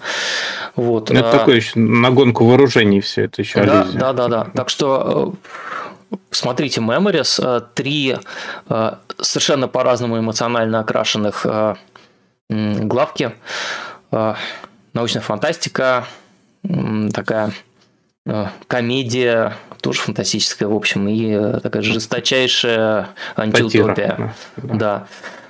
Э, антивоенная. Фильм выходил на DVD в России, как воспоминание о будущем. Я его не нашел в онлайн-кинотеатрах, которые именно аниме занимаются, но попробуйте посмотреть. Может быть, он есть в Netflix, может быть, он есть в ОК и вот этих всех кинотеатрах. Вот. Не пропускайте такое кино. Это, наверное, одно из прям вот лучших, ну прям, да, что говорить, одно из лучших, самых знаковых э, аниме 90-х годов. Угу. Вот. Э, возвращаемся а, к, к Алексу. Да. да, передаешь слово? Угу. Так, ну и давай уж, раз уж мы это самое... Раз уж я начал про эскапизм, давай им и закончу сейчас. То есть... Мишки в ушках. Мишки в ушках, да, мимимишки. Это одно из названий, э, русские названия сериала, одно из мимимишка, как ни странно. То есть в оригинале он называется Кума-Кума. Кума Бир, Здорово, Кума, куда пошла, да? Кума, Кума, Кума, Бир. Кума – это медведь по-японски, Бир, соответственно, по-английски. Если посмотреть на титр, можно понять, что все три раза Кума пишется по-разному. То есть, двумя видами каны, иероглифом и, собственно, Бир, как медведь. Да. А, почему сейчас, почему тут вдруг внезапно это? Это полная противоположность реинкарнации безработного, просто насколько это возможно – то есть, если там такая драматическая мужская история, написана мужчиной как бы больше для мужиков, то тут такая абсолютно девочка, написана девочкой и для девочек, наверное. Ну, она все равно очень хорошо смотрится. То есть, полнейшая противоположность. То есть, тоже эскапизм, но как бы это сказать, там, там драма, попытка преодолеть все свои тяжкие последствия, а здесь наоборот. Как бы это сказать даже. В общем, жила-была девочка Юна, она это автоматом зарабатывал на бирже, поэтому не надо было никуда бегать работать. Она даже от родителей откупилась с помощью... А, просто отдала им 100 миллионов йен, это в РАНОП, 3 миллиона йенов в аниме, и переехала в отдельную квартиру, разбирается в играх, ранобе и фэнтези. И вот любит валяться, играть в онлайн, и вот непрерывно режется в игру под названием World Fantasy Online. Вот она. То есть играет, играет, и вдруг однажды ей в игре подсовывают анкету. Ее вдруг начинают странный приз такой выдают, медвежьи доспехи, и зачем-то анкету к ним прилагают. Анкета такая очень простая.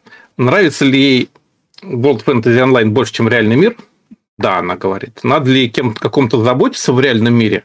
Говорит, никогда не думала. То есть отлично она к родителям относится. Заботится ли ее что-то в реальном мире? Пока есть деньги, нет. Верит ли она в Бога? Говорит, больше в себя. И нравится ли ей медвежий вот этот набор? Ну, Мишка там милый, вот этот набор медвежьих доспехов. Милый, да. И ей внезапно говорят, добро пожаловать в новый мир. Я не буду сейчас растекаться тут по сюжету, тут все, все предельно. Да, вот, вот ее биржевой, биржевая стойка. Это она вот реально вот так вот ходит от постели до от работы до игры, и вот внезапно получается совершенно удивительные доспехи, но фишка в том, что она проваливает совершенно новый мир с нуля, и там начинается у нее новое совершенно приключение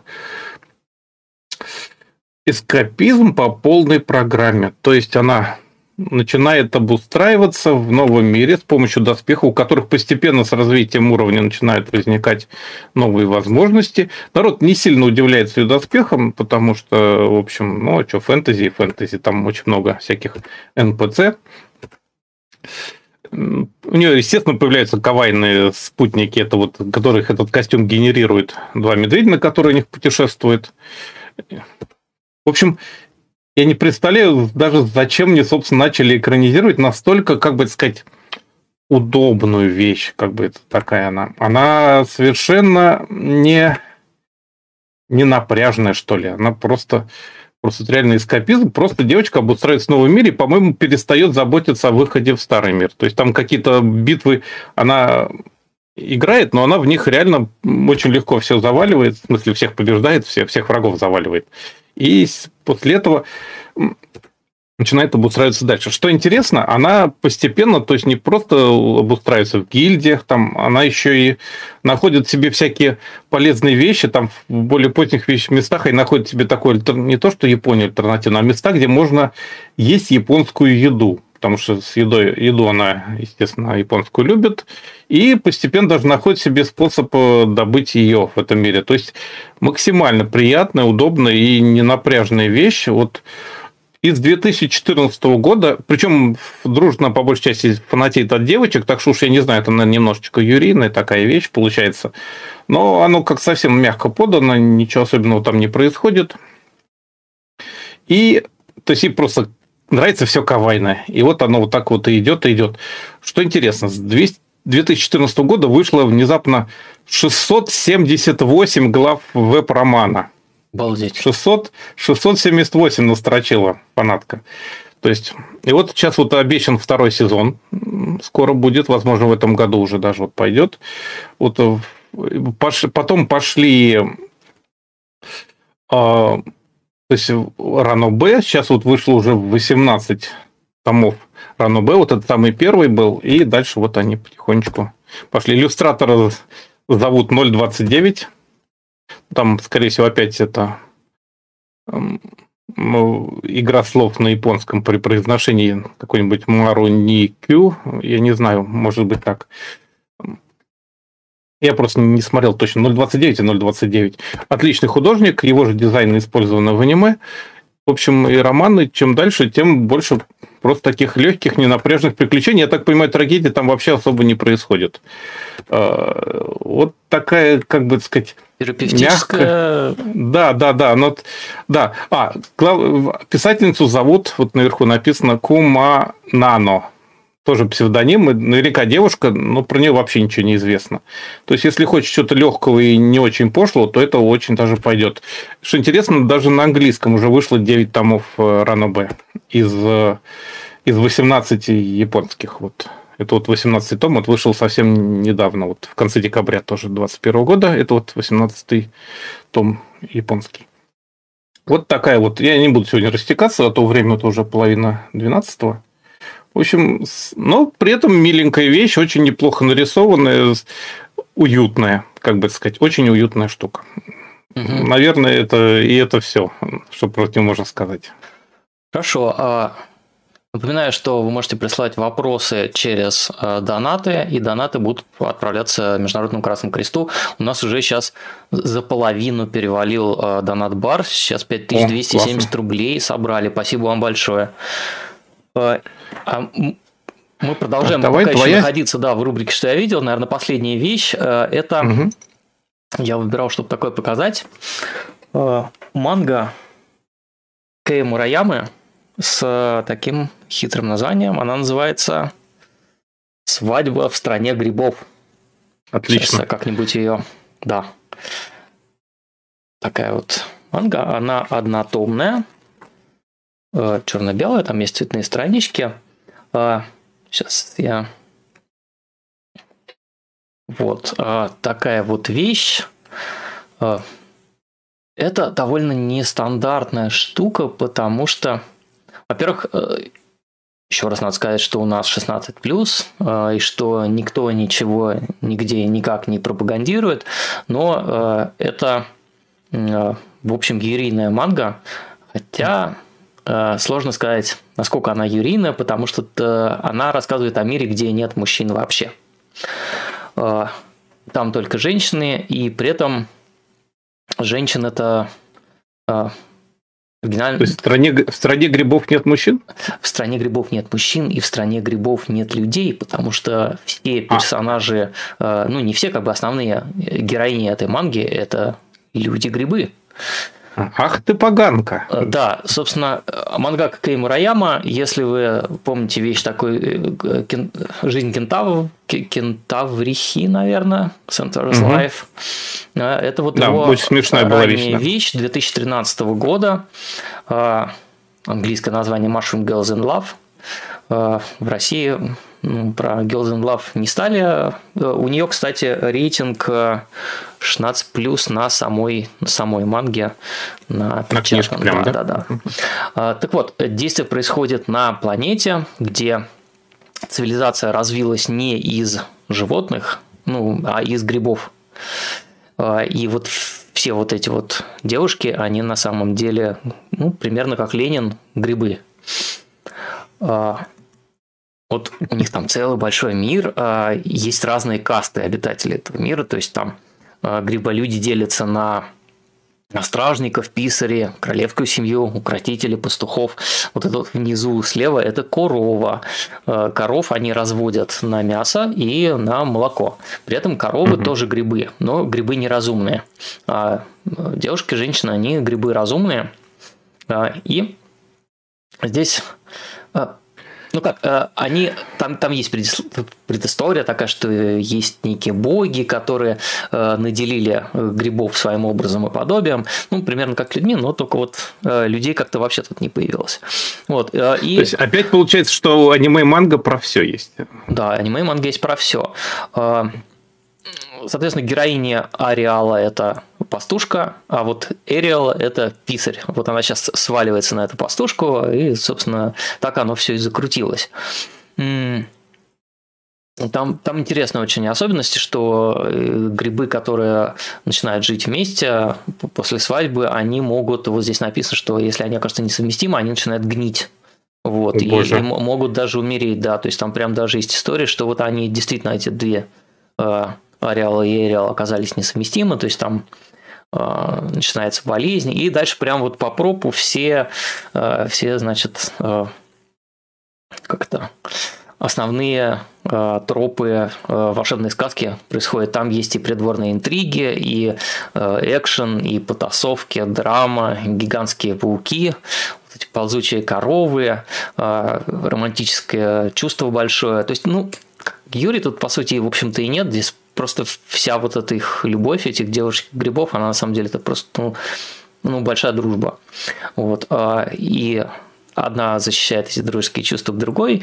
А, но самое, конечно, интересное здесь не не сюжет, да, и не происходящее, а сеттинг. А, потому что Кей Мураяма очень подробно описывает вот этот мир.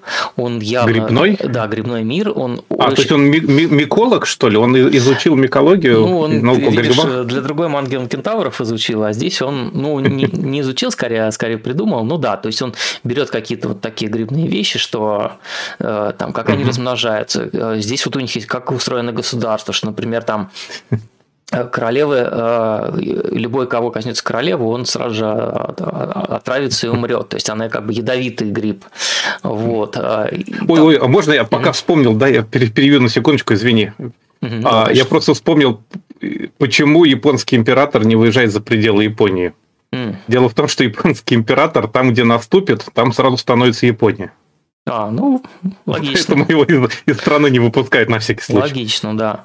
Вот, и здесь, конечно, есть отдельная грибопедия в этой манге, то есть там вот когда листаешь, там прям появляются справочные такие главки, что вот есть грибы-летяги, как там, какие у них там споры, как э, грибы из разных кланов опознают друг друга, вот что, какая у них письменность. В общем, такой интересный опыт э, ворлдбилдинга, э, такого угу. придумывания мироустройства. То есть здесь вот прям есть э, схемы, что как животные, там есть животные в этом мире, но они прям такие совсем там, ну, загадочные. Ну, лошади, да, их используют, uh и огромные пауки там есть, вот, а в основном как бы все остальные это грибы. Ну, а растения тоже То есть. Хорошо, хорошо прописанный мир, получается. Да, тоже, это, да? конечно, немножко напоминает Made in Abyss, Э, вот эту мангу, да, да, где да. Про, прописан вот этот мир огромный. Про правила сложного мира. Да, да. Э, куда герои спускаются. Вот здесь тоже прямо очень, конечно, все это здорово придумано. И да, ты даже не вспомнишь такого э, ваншота, корот, это однотомник, то есть у него нет продолжения, э, помещен, вот где, где действие помещено в такой странный э, и интересный мир что мангака, конечно, умеет фантазировать и умеет экстраполировать какие-то вещи из нашего мира. А как бы вот это вот развивалось, если бы грибы были бы, царство грибов было Но это очень... Но вот это, чем вот всегда восхищал у меня в авторах, это возможность придумывать свой мир совершенно со своими правилами. Mm-hmm. Это, наверное, главное, что вот у них есть у демиургов-то. Да. Э, так что Э, очень рекомендую познакомиться. Я не знаю, есть ли она там в Scanlation, наверное, есть. Но, э, в принципе, фабрика комиксов в 2018 году выпускала этот томик. Он есть э, более-менее везде. В магазинах, где, наверное, есть. Да, где, где еще пока продается манга. Он, как у фабрики раньше когда-то были такие рассыпающиеся томики, а здесь прям все хорошо, он, он нормально проклеен. Э, рисунок очень приятный. Ну, вот такая вот вещь. Сам мангака Кей Мураяма традиционно, вот он выглядит вот так вот, пожалуйста. Мураяма слева. Лицо закрыто. Ну, как, как все... Вот они любят. Да, как, как все шифруется и маскируется. Вот. А, давайте переходить к артефактам, наверное. А то ну. уже у нас уже час сорок мы в эфире. Угу. А в Рязани, говорят, а... грибы с глазами. Все именно так. Здесь они не только Оно. с глазами, но и довольно симпатичные грибочки. Господи, что я несу? Простите меня, люди. Где наши заставки? Ну, Артефакт. Ну... Сейчас мы должны перекраситься в в малиновый. Вижу, у меня что-то переползает по да, цвету кажется, плавненько. мы, мы пере... перекрасилось. Перекрасилось. Так. так, ну что, у меня артефакт, да? Артефакт. Mm, давай с кирпичей сейчас, начнем. Сейчас, это реально, сейчас, внимание, сейчас будет смертельный номер. Сейчас. А, помните, я ящика? Хуже, белого. Сейчас, сейчас покажу. А прошлый раз я показывал вот это вот э, фотокнижку по макрос-ловушке, первым четырем сериям макроса. Так вот, уровень моего маньячества, конечно, был совершенно неисчислим. Ну, наверное, сейчас еще ничего не изменилось. Короче, я вот так же, как переснял четыре серии, я переснял весь Роботек целиком. Хо-хо. Это сколько-то? Да, внимание. Сейчас. Это выглядит вот, вот так. С ума вот. сойти. Это, да, это я сейчас попробую открыть и я, честно говоря, не очень вижу, что там видно, но там, я там надеюсь, картинки, что там... Буби Трэп, да, все. Да, да. Причем, если присмотритесь, тут как раз, как раз видно, что тут другой шрифт. Тут Буби Трэп косым угу. а здесь там был округлый такой. Это точно другой, другая Чуть версия сериала. можешь к камере? Или ты там да, сидишь да. уже так что... Я ее пытаюсь ее удержать. Да. Ой, это же знаменитая общем... картинка, про которую я могу потом много чего Давай. сказать тоже. Да, в общем, вот такая вот невероятная штука, переплетенная, хорошим, если присмотреться, переплетом. Я умею переплетать книги, да, это мне пригождается. Еще момент скажу. Ой, это вот когда не было видеокассет, видите, я выживал как мог в совершенно любой ситуации. Это почему я не очень переживаю, наверное, из-за всего. Потому что, короче, если присмотритесь на обложку, здесь вот, это напечатано на принтере струйном, самым первым, который были, который можно было подсоединить к компьютеру Spectrum. А еще дело в том, что на Спектруме нельзя было ну, можно было отгрузить на кассету картинку, но вот она вся собрана попиксельно, потому что там не было никаких способов оцифровать. Это реально в миллиметровке оцифровывал э, все эти надписи и потом аккуратненько переводил в пиксельный э, арт для принтера. То есть это не фотокопия, это именно печать на принтере. Вот здесь тоже. Вот такой вот маленький артефактик. Да, да, да. И маленький артефакт из 90-х годов. Тут реально вот все серии Роботека переснято по несколько ключевых кадров. То есть это вот те самые воистину скриншоты. То есть именно вот кадры с экрана с телевизора.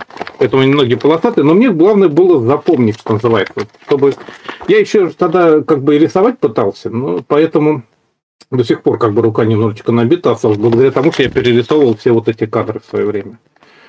Вот, в общем, вот такие вот вещи. То есть это такой, это даже не артбук, это вообще у японцев на самом деле фотобук. похоже фотобук. У японцев на самом деле такие книжки есть. Вот у них есть буклеты. Извините, я встал немножко в пыли и немножко в ног от этого чудовища. А у них действительно по многим сериалам и фильмам есть фотобуки такие, просто я, наверное, сейчас нет, не найду, под рукой нету. Действительно он практически полностью собран из кадров из, из сериала, просто там пересказывается сюжет порой даже. Были даже, помнишь, какие-то книжки, в которых просто пересказ сюжета и кадры из аниме в качестве иллюстраций. Прямо вот такие вот фото, фотоверсия понимаю. Вот примерно так же у меня получилось. Только сюжет я, конечно, в голове весь держал, потому что у меня чисто были фотопленки черно-белые, фотоаппарат, телевизор черно-белый. Угу. И много-много химикатов. И вот в это вот, кстати... химикатов, а да. сейчас люди подумают, Нет, нет, про, проявить или закрепить. Вот проявил себя, закрепи. Вот, вот, кстати, а, вот эта баночка на самом деле напоминает о тех временах, потому что она как раз когда-то использовалась в том числе и в качестве для разведения проявителя для вот этой фотопечати. Я в ванной с фотоувеличителем проводил бесконечное количество времени. Поэтому, поэтому, именно поэтому я не хочу возвращаться на фотопленку, как это было модно сейчас, вот э, пленочная теплая ламповая фотография. Угу. Нет, я ее наелся, сами видите, столько, что мне э, цифры более чем достаточно. Спасибо, я туда уже больше не хочу. Очень уж тяжко и химически противно. Вот, мой артефакт тут такой сегодня. Класс. А я, знаешь чего? Я я сейчас судорожно, я понял, что я картинки-то не залил, и, в общем, теперь уже все залил. Мой артефакт а. э, очень простой. Это м- картридж для э, приставки Super Famicom. Ну, то, что в Европе и в Штатах называлось Super Nintendo, в Японии она называлась Дэнди. Super... Не, не, это не Дэнди, а, это, Super... это 16 бит. Да, Super, Super Nintendo. Игра называется Brandish. Ну, в смысле, как, как, как брендишь. Вот. Угу. А, я ее сейчас... Вот так вот эта обложечка выглядит, я ее немножко фотографировал. Но суть не в том, что здесь э, девушка с мечом и все как надо, этот самый парень. По-моему, это, кстати, иллюстрация на Бутеру Юки художника. Угу, суть да, здесь знакомый. в том, что написано маленькими буквками внизу этой обложки – Написано там буквально следующее. Маленькая страна Битаул, охраненная великим драконом. В центре города высится огромная торжественная башня, как будто она является символом спокойствия и света. Герой построен, окружая... Что? Город построен, окружая башню, существующую с самых древних времен. И люди в городе жили оживленно. Точка.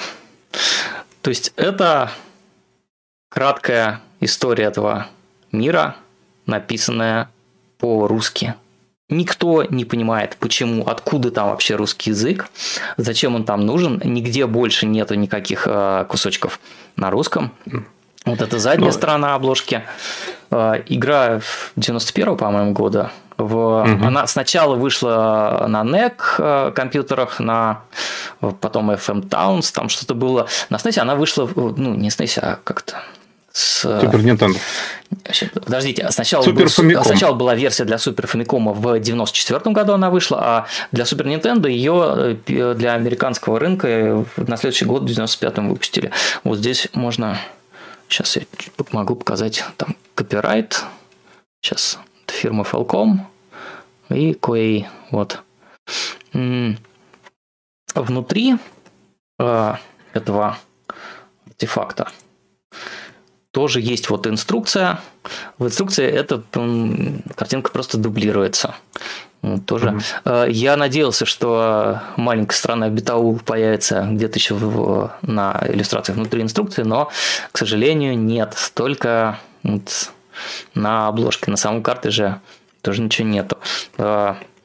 Никто не знает, как это произошло. Я сейчас даже могу немножечко. Ну, в порядке экзотики, они же любили полистать, там. Полистать, я помню, да, я помню, что на некоторых играх были в том числе и французские надписи, и немецкие. Почему бы и русской не быть, наверное? Да, русская, ну, наверное, просто кириллица, как, э, как э, Прикольно. Даже вот, знаешь, не как вот эти вот э, в голливудских фильмах и так далее, там типа злые русские, которые, ну, в общем, оказались действительно злыми по итогу. Вот. А, но просто, скорее всего, как экзотическое э, какое-то... Да. Ну, как вот. у нас любили иероглифами украшать куртки и так далее. Угу, Или... угу. Да, но здесь осмысленный перевод. Здесь у них был прям да. какой-то э, ну, хотя бы знающий русский язык человек. Да, знающий да. русский язык, там что-то как чуть-чуть неправильно написано, это, скорее а, всего... Учитывая, что тогда онлайн-переводчиков не, онлайн-переводчиков не было, по да, словарю не подберешь. Как, как, как, ты, как, как ты написал, так и написал. Вот. Ну, да. в, в инструкции, в буклетике тоже ничего на русском языке нету. Ну, вот такой интересный. Вот здесь как-то бумажечка. Что бумажечка? Бумажечка а в оригинале говорит... город... Город в оригинале действительно Бетаул? Бумажечка говорит, втыкайте, пожалуйста, в сеть аккуратно японскую, угу. они в 220 вольт. Орбитал, ну да, там как А... Ну, Лэни может быть, кстати, в японском, опять же, интересно. Угу. Бетаур какой-то. Бетаур, ну. Вот. Так что никогда не знаешь, что откроется пытливому исследователю в залежах старых японских видеоигр. Хотя я немножечко с этой коробкой помешкался. Кстати, хотел показать. Помнишь, Алекс, ты рассказывал про мангу Сугумо в каком-то из выпусков мультуры, по-моему, чуть да, ли в самом Сугумо. первом. Вот, я ее нашел. Или втором, да. Да, да, я ее нашел. Нашел себе? Тот одинокий томик Palmo Press, который э, и два томика, по-моему, они выпустили. Она столько, в общем, много пережила, что у нее вот здесь плохо видно, но она у нее корешок выцвел, как вот в лучших домах Японии, когда что-нибудь старое к тебе приезжает из Японии, там обычно выцветшая или обложка, или корешок. Вот она меня оставила на полке, угу. и, и столько лет уже всему этому делу, что корешок прям тоже выцвел под летним солнцем. Кажется, мы э, по всей сегодняшней программе прошлись, и можно... Официальный, да. Да, да. Можно переходить к донатам, к ответам на вопросы зрителей. У нас сейчас а, собрано 6270 рублей. Кстати, а, давайте посоветуемся, что с ними делать. Переводить ли их доллары по вот этому чудовищному курсу, который сейчас там, что там, 100 30-140 рублей уже за доллар.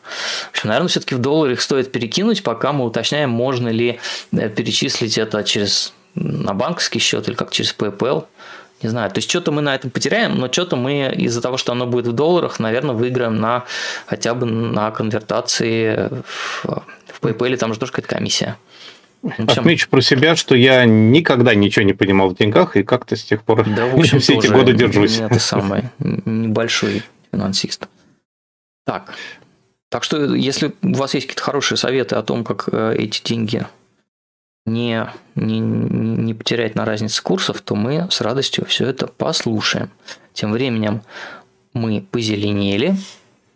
И давай, наверное, как? Э, опять же, спасибо огромное нашему постоянному зрителю Ворлоку, который присылает вопросы заранее. И зритель Акира Анима тоже в этот раз э, прислал несколько вопросов заранее. Это очень круто, потому что мы хоть как-то успеваем подумать о том, о чем будем э, говорить и рассказывать. Э, у тебя, по-моему, были э, текст. Да, ну, Или я могу почитать, да, как есть, лучше? Да, нет, давай начну. Да, а то ты уже много да, говорил. Друзья, давай пожалуйста, я. если вам не сложно, нажмите сейчас лайк под этим видео, чтобы YouTube нас куда-то рекомендовал. Хотя, видимо, да. YouTube скоро уже никакого не будет, но хотя бы этот ролик э, получит какое-то количество лайков на, на, ну, на, на память о том, что он был. Похороним для истории. Да. Не, на самом деле, вроде лайки рекомендую ставить не в начале, а в конце, чтобы YouTube понимал, что человек, посмотрев, ему понравилось, а не сразу. Понятно. Да, что, ну, как-то а так. Сколько у нас сейчас героев смотрят? Нас смотрят сейчас 24 человека. Спасибо. Нормально. Да. да. Такая нормальная такая анимка большая. 24 и нас двое уже 26 получается. Ну и да. Ну, еще некоторые, наверное, не по одному человеку смотрят, уж не знаю. А, тогда начнем с первого вопроса. Это о кераниями. 100 рублей. Когда-то Кир Булычев писал сценарий для совместного с японцами мультфильма, который так mm-hmm. и не был заснят и превратился в поиск пленники астероида. Он прочухал фишку и ставил туда все. Космос, Ояш, обыкновенный японский школьник в поисках отца, роботы, драконы с тентаклями. Известно ли, кто был должен был его делать? Студия, режиссер? В общем, я покопал эту историю. Вот, если можешь даже вывести, это буквально вот сценарная заявка, если у меня сейчас выйдет на второй экран. Угу. Можешь ее даже показать.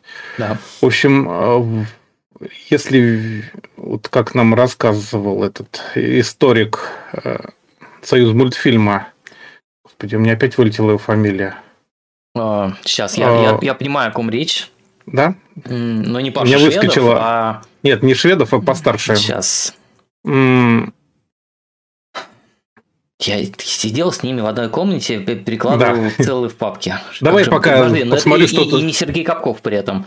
Нет, что... не Капков, а подстарше, я тут старше гораздо. Бородин, Павел да, Бородин. Да, да, Павел Бородин. Нет, Павел? Точно. Да, да. Не, Нет, Георгий так. Бородин, конечно же. Георгий. Да, Георгий. Георгий. Да, Прошу прощения, мне все уже... другой, это, это который, да. Я не Георгий Бородин, историк Георгий анимации, Бородин. да, он э, архивист Союз мультфильма. Да, у него как минимум часть архивов Союз мультфильма сохранилась. И в общем, у него там в одном из текстов в честь 80-летия Балычева появилась совершенно удивительная история про то, как говорит, впервые в руки следователей попало дело нереализованной советско-японской постановки полнометражного рисованного фильма «15-летний капитан», содержащий аж две сценарных заявки, написанные Киром Балычевым. То есть это, видимо, начиналось где-то в конце 70-х годов. В марте 80-го уже была выбрана тема. Это вольная экранизация Жюль Верна, 15-летний капитан. И первый состав съемочной группы с советской стороны был уже сформирован. Японцы, как обычно, не особенно делились своими планами. Это сценарист Альберт Иванов, э, режиссер Анатолий Петров, ну, который полигон, вот это mm-hmm. все, то есть один из величайших художник-постановщик Галина Баринова, она, насколько я понимаю, жена Анатолия Петрова была. Да. Художник, да. Композитор Шандор Калаш. А японская страна представила сценарий записки 15 ребят из дрейфа, написанный Исимори Широ по мотивам романа Джуль Верна. Но старшая редакция из мультфильма Елена Михайловна дала отрицать Нобусов об этом сценарии, где говорил, что он слишком мало общего с первоисточником, сюжет напоминает фильм «Пираты Тихого океана». Предлагал свернуться ближе к Жюль Верну, переработать, не фиксировать внимание на национальной принадлежности, на их религиозности, уменьшить количество разговаривающих персонажей, а то сценариев было больше 50 и так далее. То есть переработку делал Балычев, сотрудничество с которым они сейчас тогда делали «Тайну третьей планеты», заделали в 81 году, и параллельно Балычев еще вот, оказывается, писал «15-летнего капитана». И вот он написал сценарную заявку, которая была отправлена в его фильм, то есть советский иностранный фильм, то есть совместный, где когда фильмы снимались, с положительным отзывом. В заявке действовал русский капитан Водяной из Одессы, отправишься с сыном Денисом, ученым кузеном Бенедиктом и его дочерью на поиски морского змея, который становился их другом, в конце концов. Герои попадали в плен к пиратам, и в результате спасались вместе с японским мальчиком Кейдзо и его отцом Сузуки удалось, в общем, э, спасали за одной морского змея. В общем, такой вот странный сюжетный перипетии, но близкий к Жюлю Верну, то есть захват пиратом Негора корабля, пропажа капитана и так далее. В общем, вариант был взят за основу этот, а Кроме того, пока это все шло, Булычев написал другой космический вариант. Сейчас я покажу, у меня где же есть даже скрин из него сохранился. Вот, с автографом Кир Балычев, космический вариант, 15-летний капитан либретто полнометражного фантастического приключенческого мультипликационного фильма. Ни больше, ни меньше. То есть дело происходит в далеком будущем. Э, то есть там грузовой корабль Аксиома, Иван Котов, его сын Степан, робот Стах и собака Динго. Аксиома получает сигнал бедствия с корабля Сакура. Спешит на помощь, попадает в поле действия гравитационной ловушки на одном из астероидов. Ивана Котова пленяют робота, капитаном Аксиома становится 15-летний Степан. В плену роботов Иван Кота встречает девушку Сидзуко, которая прилетела на астероид на Сакуре в поисках своего отца, профессора Като, и попала в ту же ловушку. В общем, там, как обычно, огромное количество приключений. И что интересно, одновременно с этой заявкой Булычевской космического варианта начал печататься в, в «Пионерской правде» под видом повести «Ловушка». Вот он, такая вот картинка есть. Вот как раз девочка вот эта, видимо. И это я тогда был... За, за всю жизнь, ну, то есть за все школьные да. годы помню буквально один или два выпуска «Пионерской правды» с цветной печатью. То есть одноцвет там был на обложке на первой странице всегда, а вот так, чтобы прям э, это обычно, это обычно последняя страница, как правило, да, там, да, или где-то внутри. Но вот здесь цветная. Редкость. Цветная печать, это, ну, это 81 год. Угу. Так вот, а, это Публикация имитировала совместное творчество писателей и юных читателей газеты, хотя фабула к началу публикации у автора уже полностью сложилась. Но вот типа по мотивам там а, придумали, как иногда сейчас вот э, эти проду пишут, mm то есть проза с продолжением, да, когда там иногда слушают советы, в том числе и читателей, то есть потихоньку корректируют. А позднее тот же сюжет был положен Булычем в основу повести «Пленники астероида», причем главными героями стали персонажи из э, Алисы Селезневой, цикла повестей. Вот, а запланированная постановка с японцами была первый вариант либретто, то есть земной такой, с мореплаванием.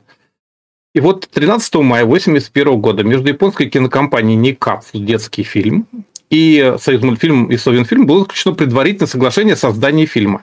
Сценарий Булычев и Исимори, сейчас я про него расскажу, Запомните это, это имя. Ситары Синамори, что ли? Нет, Нет, ты почти угадал. Это фантастика. Я тебе говорю, тут очень необычная штука. Давай, давай, давай. И Симори должен был представить на утверждение сторон до конца июля 1981 года.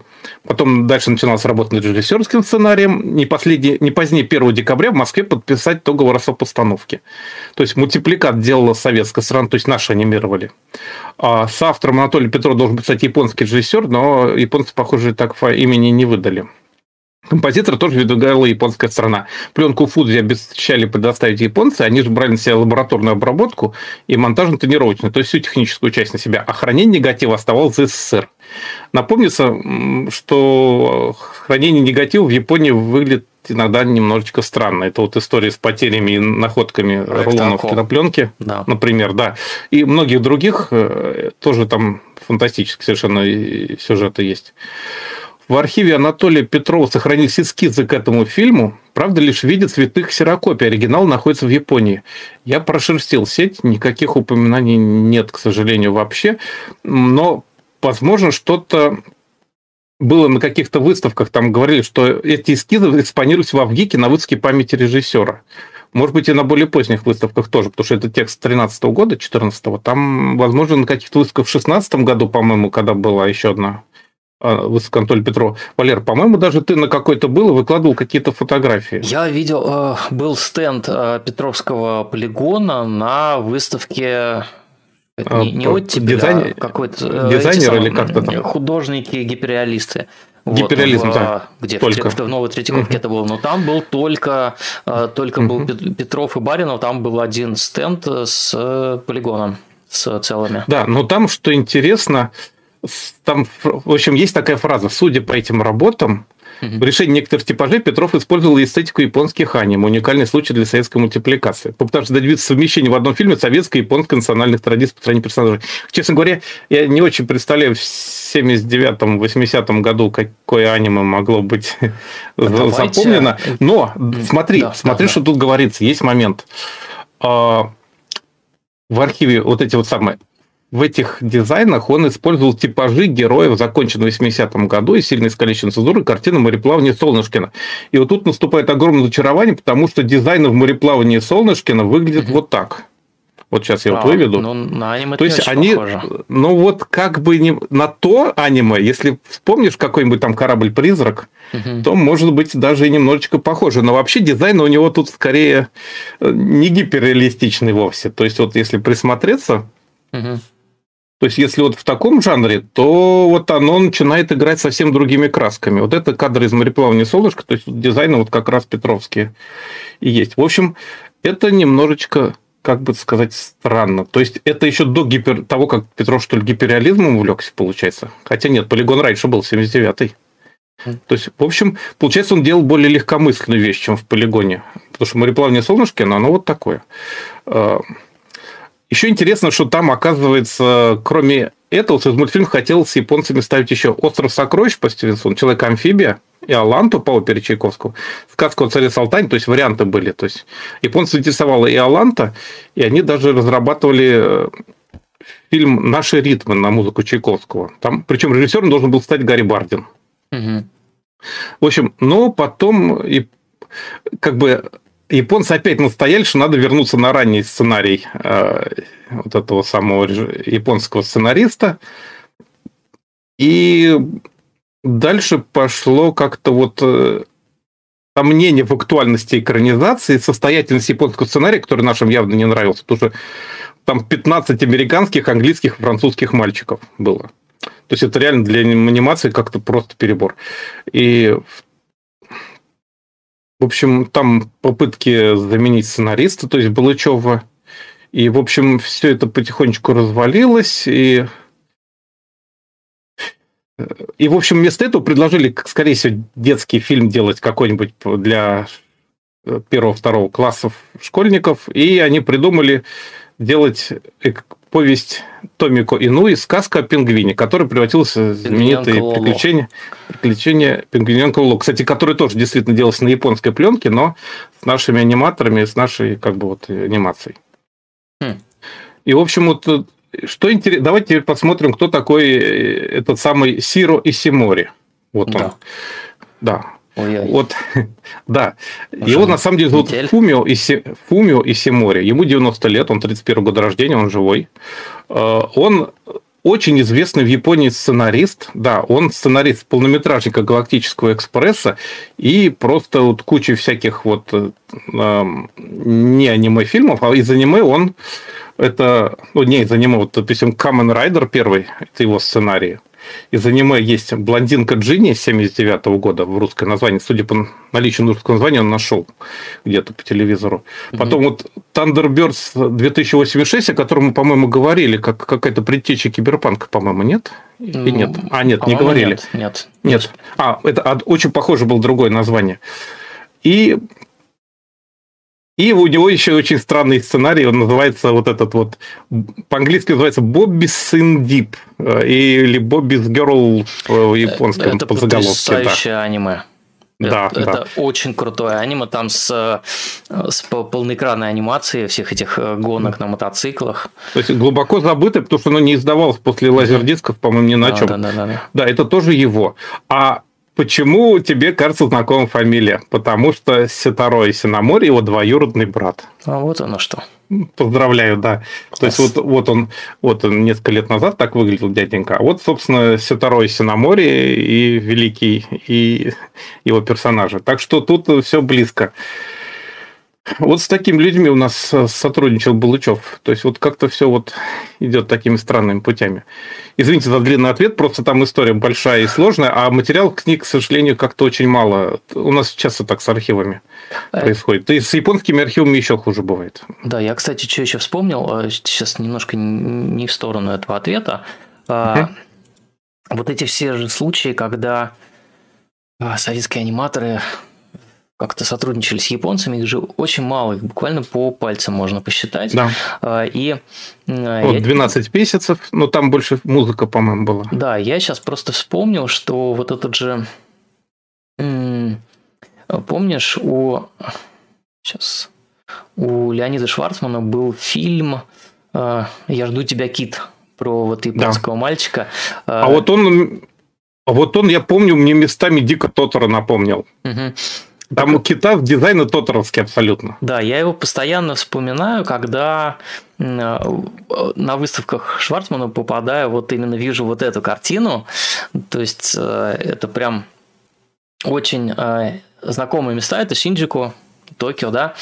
Вот эти вот трубы там в начале фильма как раз буквально mm-hmm. перед титрами такая панорама вот этих вот там машины несутся по, по токийским этим, как это называется, суперхайвеям. А, да.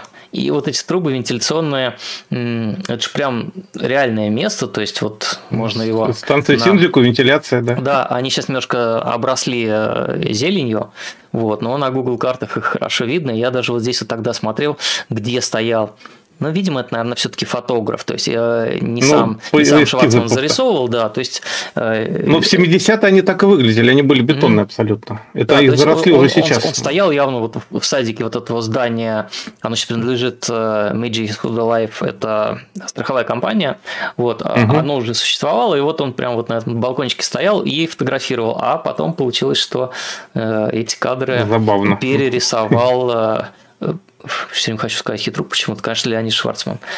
Вот, так, так, такой, такой странный момент, что то есть это, это же... Слушай, что, а по-моему сейчас это... Опять, опять приходим к Сейчи Джинрей, да, к паломничеству Кстати, к Сейчи Джинрей, а вот это место, по-моему, сейчас сносят, если не ошибаюсь, от страховой фирмы, да, да, Или да. рядом. По-моему, как раз это здание сносят, чтобы построить новый небоскреб. перестройка большая. Да. Угу. Так, давайте, наверное, Следующий вопрос о Киране мы оставим напоследок, но потом. Так, как, секундочку, или, или сейчас, сейчас хотим. подожди, Там сейчас. Про, да. Там вопрос Прожи... такой: 100 рублей, э, ваши Давай. любимые женские персонажи в аниме? Можно я могу только сказать. Я mm. могу только сказать, что у меня с этим вечно проблемы, потому что, ну, э, э, как это сказать-то? Скажи. А, правду. Мне регулярно нравится что-то новое. Я очень часто забываю про прежних персонажей, но за последние годы сильно, конечно, вот э, девочка Зайка из э, этот, как там этот глупый свин не понимает девочку кролика. Mm-hmm. Вот это вот, да. Может быть, назову из любимых женских персонажей сейчас. Ну, потому что Цундер это моя судьба, видимо. Объясни зрителям, что такое Цундеры. Цундеры.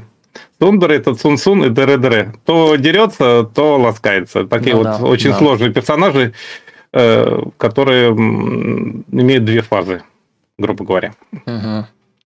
Ну, давайте... Я бы вспоминал ага. еще, но, честно говоря, у меня просто уже физически не было времени. Про это можно долго распинаться. У меня физически время было. А, смотрите, любимые женские Давай. персонажи меня. Акаси Сан из Татами Galaxy, Хитаги Сенсуикахара из Истории монстров Покемона Катари, Ремон Ямана из аниме «Мы ждем тебя летом», от из Ковбой Бибоп, конечно, Лейн Вакура из серийных, как просто эксперименты Лейна называется, почему-то серийные, да, английские. Отаро Томоя Сейлор Сатурн из Сейлор Мун, Мамими Самаджима из Фурикури. Причем особенно она мне нравится, когда ее рисуют как а, героиню Джосей манги, то есть манги, ну, да, такой поджанр, а. поджанр манги для uh, young adult, для молодых женщин в духе персонажей а, Кёко Кадзаки, мангаки, прекрасный. И вот как на этой прямо официальной есть... иллюстрации это очень хорошо видно. Вообще, э, замкнутый вот этот мир Фурикури, он с очень большой долей вероятности вырастает из как раз из манги River's Edge э, у Кадзаки, край реки. Угу. И еще... Интересно. Да, еще из пьесы Мацуо Судзуки, которая называлась «Машин Ники». Но это прям об этом лучше в другой раз. Про Фурикури надо обязательно будет еще поговорить. Конечно, да, там есть что поднимать. Модоку Кусанаги из «Призрака в доспехах» обоих фильмов Моморо России – Навсекая э, из долины ветров. Э, и, конечно, у нас в этом выпуске цитата «Жизнь – это свет, мерцающий во тьме». Это цитата Навсекая. Из, Навсекая, да. Да, из манги Хайо Миядзаки. Э, ну, Кого еще? Еще можно вот в рамках программы «Помни и цени героиню не самого первого плана» можно вспомнить Мису Хаясы или Мису Итидио из Макроса. Угу и Майю Ибуки из Евангелиона. Э, девушки, сидящие за компьютерной консолью в углу кадра, они заслуживают всяческого уважения, как персонажи второго-третьего плана. Э, им, им, им должна достаться тоже своя доля обожания, я считаю. Вот. А, а так можно список продолжать до бесконечности. Вот у меня вот, вот наверное, так. И, и кого-то я точно забыл, но ну, ну, общем, можем потом продолжить, если да, хотите. потом все эти из Подлейбора, русские девицы, из, из, из, из, из live action Подлейбора. Короче, все девушки с коротким черным каре – это наш выбор. Продолжаем. Твой. твой. Да, продолжаем а, вопросы. Что, кажется, вот можно Давай, давай, зачту. Да. Да, Ворлок 100 рублей. Длинный вопрос, двойной, два, два по 100. А на упоминавшемся вами канале Техмон есть видео о детской игрушке Corgi Movie Vision. Проект внешне напоминающий небольшой телевизор, в который вставляется кассет с 8-миллиметровой пленкой, на которой записан небольшой фрагмент из кино или мультфильма. В 31-м подкасте «Атаку на видео» выходили в музей игрушек в МИБУ. Было ли там что-то подобное? Или, может быть, были какие-то другие игрушки на основе зацикленных фрагментов из аниме? Фенокистескопы, зоотроп, проксиноскопы или кинеографы, блокноты с нарисованными на страницах кадрами. Делали игрушки с лентикулярной печатью, вот переливающиеся э, с кадрами за аниме именно, когда картинка меняется под разными углами. В общем, я сейчас э, вспоминал и полистал с рабочие материалы из той самой 31, 31 дня поездки, когда мы ездили в Омотяно Мачи, то есть игрушечный город, там, где находится музей игрушек Бандай, и, честно говоря, я что-то никаких проксиноскопов толком не нашел. Потому что там они были волшебные... в музее Гибли. Да, наверное, точно. Да. Во-первых, там, а там, ну там они все гиблевские, как бы понятно, что там оно анимешное, в смысле скачущий тотер в виде фигурки, меняющей фазу. А На самом деле там что-то было похожее в музее, э, господи, изобретателя Эди, Томаса Эдисона, там который был музей, внутри. Там, там была путешествующая выставка про Эдисона. Секция, да. А, да и, и вот там были какие-то волшебные фонари, которые там, но там, по-моему, не было ничего тоже про аниме. Но в целом, похоже, что-то было, наверное, потому что как бы ну, не могло не быть.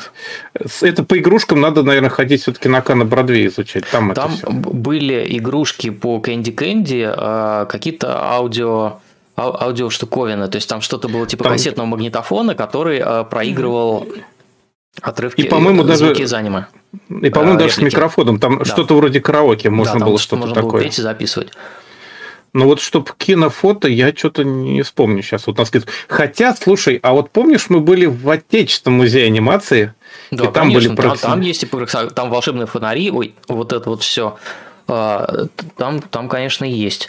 А, и там, по а вот анимешных я там, правда, тоже не помню. В, в Измайлово, прям вот в этом э, невообразимом Кремле.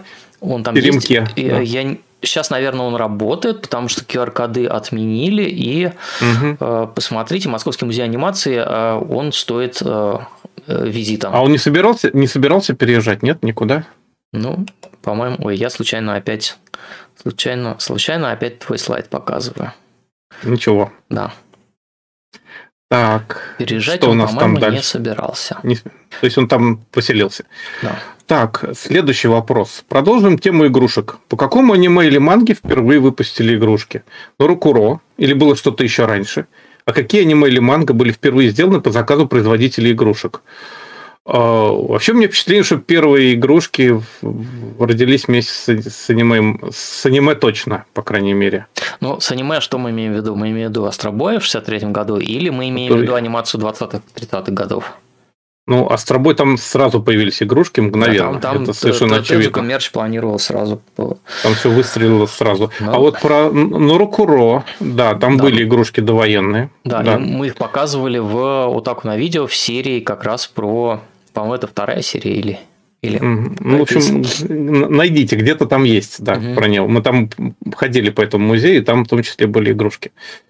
Еще военных и ну, довоенных ну, времен. Наркуроид довоенную, то есть это э, вторая половина 30-х годов. То есть уже какие-то а, были, такой... но там не было такой прямо вот э, серьезного мерчендайзингового пуша. Вот э, хорошо, да. что никто нас не поправляет с корнями русского языка.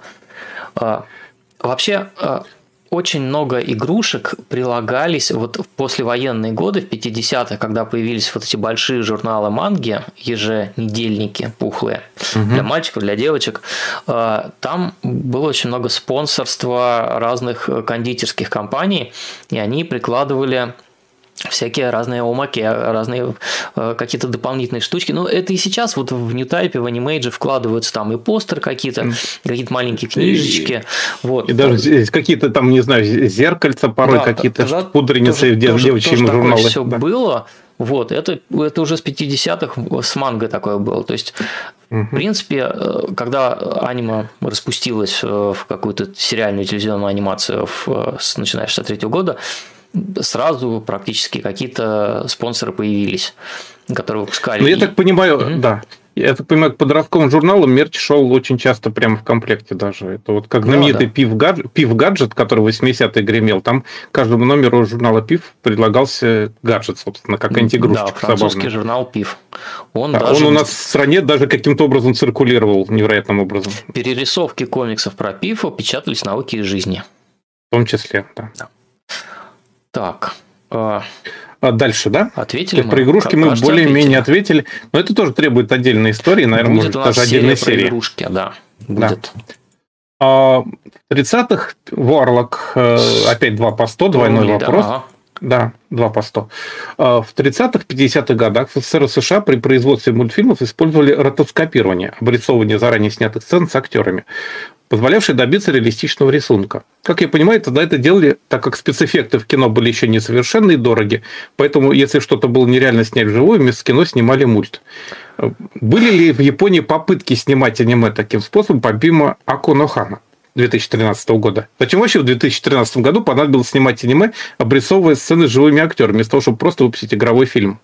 Ну, можно я сейчас сразу скажу, что, в принципе, спецэффектов в Голливуде, например, и даже у нас уже в те годы до войны даже позволяли, в принципе, э, делать живые фильмы с довольно высоким техническим уровнем. Мы сегодня уже вспоминали нового Гулливера, где кукольные персонажи отлично взаимодействовали совершенно живым Гулливером. И там все это было на высочайшем техническом уровне и до сих пор хорошо смотрится даже. А, так что заменять реалистичную графику, как бы обрисованную, не имело требований таких. Тоже Рэй Харрихаузен 50-е драки на скелетах с живыми людьми делал в кадровой анимации, тоже очень круто. Так что не, это, дело, это наверное, не в спецэффектах. изобразительный это выбор э, да, это анимации именно... как техники, как, э, как изобразительного это... языка. Да, это позволяло, в принципе, достичь такой реалистичности. Вот, скажем, в «Золушке», по-моему, принц был так вот в Диснеевской сделан крайне реалистично, и в «Белоснежке» тоже. Он был как раз обрисован, да там все были обрисованы, вплоть до «Русалочки». По-моему, аниматоры использовали порой какие-то подсъемки, потому что если поискать, можно найти даже вот э, рабочие материалы к Белоснежке, даже и Русалочки, и, и Золушки, которых были актрисы, которые вот отрабатывали какие-то сцены, чтобы аниматоры могли достаточно точно... одни и те же движения. В том числе даже так, да. Угу. Не, не, просто для, рабочий материал для аниматоров, чтобы те могли видеть как бы живое движение, как оно работает. У студии Disney был даже свой зоопарк, чтобы они могли изображать животных реалистично. Так что не вместо кино снимали мульт. Тут скорее действительно технический этот самый жанр. Ну, у нас анимация в 50-е была тяжеловесная. Вот какая-нибудь «Золотая антилопа», которая снята как бы гиперреалистичном таком жанре, она выглядела немножко странно всегда. Или «Каштанка», которая такая вся была вот да, обрисованная. потом, потом в 60-х пришел «Хитрук» э, и привнес и совершенно сломал, новую да. волну в в анимацию. А это было, было, наверное, тогда вот такой тяжелый имперский стиль. Он как бы вот был не то что популярен, а был надежен, наверное, так. Потому что не ошибишься. Да, ну, не ошибешься. копирование Диснея в, в довоенной советской анимации очень активно практиковалось. И да, да еще с, даже с 20-х годов, в самом начале порой Ну, там были разные варианты. Там, там было экспериментальное анимационное кино, очень такое радикальное Необычное, по, по картинке. Да. Но потом, просто когда Союз мультфильм появился, когда объединили студии в одну большую государственную студию э, анимационную, там прям была установка, что вот мы привозим, э, едем в Америку, учимся, как они делают свои фильмы, на студии Disney проходим практику, э, привозим сюда технику, э, все вот эти вот, ну, Эклер, почему это называлось Эклер, да, технология, потому что это был бренд вот этой вот машинки, которая позволяла это французская просвет, кадры, да. да, да, да. Вот. Эклер это цвет по-французски то, что есть. называется ротоскопированием, как в советское время вот называлось Эклер, да. Эклером, да. Угу. Вот, а, это, и... это была прямо осмысленная установка на то, что мы копируем вот диснеевские наработки. Там был вообще лозунг «дайте нам советскую Микки Мауса». Прямо вот в лоб. То есть даже да. не особо скрывали. Потому что Микки Маус иногда к нам попадал на какие-то кинопоказы. У меня мама даже вспоминает, как в детстве они, они на, в кино в кинотеатрах типа Иллюзион смотрели сборники диснеевской да, мультипликации. То, что, то, что Они даже... трофейным кино, хотя оно было да, никакое да. не трофейное, а просто пиратские американские Да, вещи. там очень интересная была история, мама рассказывала, как это просто какой-то фильм задержался, не успели подвести кинопленку, и они просто крутили то, что было. А это были вот как раз мультфильмы про Гуфи, про Микки и так далее. А мама их до сих пор тепло вспоминает. Это еще, наверное, конец 50-х, начало 60-х годов. Да, а что касается Японии, то ну, это не Акуно Хана, конечно, в 2013 году началось. Это прямо вот студия Toei послевоенная, а, первый, а... первый большой полнометражный цветной э, Белая змея? фильм японский, да, Хякудзяден, э, Легенда о белой змее, он прям вот сделан в такой, в общем-то, технике. И потом был вот этот вот э, э Тадзуковский э, э, а, Саюки. Путешествие, путешествие на запад, да. Да, ну, путешествие на запад, он, по-моему, в Америке назывался Алаказам the Great, какой-то такой дурацкий. Да, Великий Алаказам, да. 60-го года, он, в общем, тоже более-менее... Я так понимаю, аниматоры были не слишком аниматоры были не слишком высокого уровня, они как бы подстраховывались таким образом. Да, плюс у Toei там прям тоже точно так же, как вот нам нужен советский Микки Маус, там была прям такая же установка, что студия Toei – это Disney of the East, э, Disney Востока. Да, что мы да. сейчас пойдем засыпать Америку крутыми угу. полнометражниками. Но как-то у нас не пошло. Федор Алексеевич Хитрук, который все перевернул с ног на ногу и э, э, превратил анимацию в такую остро модную, карикатурную, лимитированную местами такую. Угу. Но это тогда была общеевропейская волна, кстати. Да, да, да, да. анимацию. А у японцев пришел сам этот Зука, который выдумал То же самое сделал. Да, Экономил. Как, как супер лимитированную анимацию с очень броскими кадрами, как в манге. Да. Зато ее было много. Угу. Так, поэтому с... А вот зачем понадобился вообще в 2013 году? Можешь ответить? Пысаров. Вторая половинка вопроса. Зачем, 2013, зачем в 2013 году понадобилось снимать э, обрисованное аниме? Я так понимаю, просто художественный прием, попытка экспериментировать? Мне казалось, что я читал какое-то интервью, где это увязывалось э, с мангой. Как-то это увязывалось, но я не вспомню сейчас. Давайте, mm. когда я буду добавлять э, ссылки к в тайм-коды и к описанию ролика, я попробую найти это интервью и залинковать, потому что там то ли режиссер, угу. то ли мангака, кто-то, они точно говорили насчет вот этой техники, э, в которой цветы зла нарисованы. А, то есть это намерение какое-то было, да?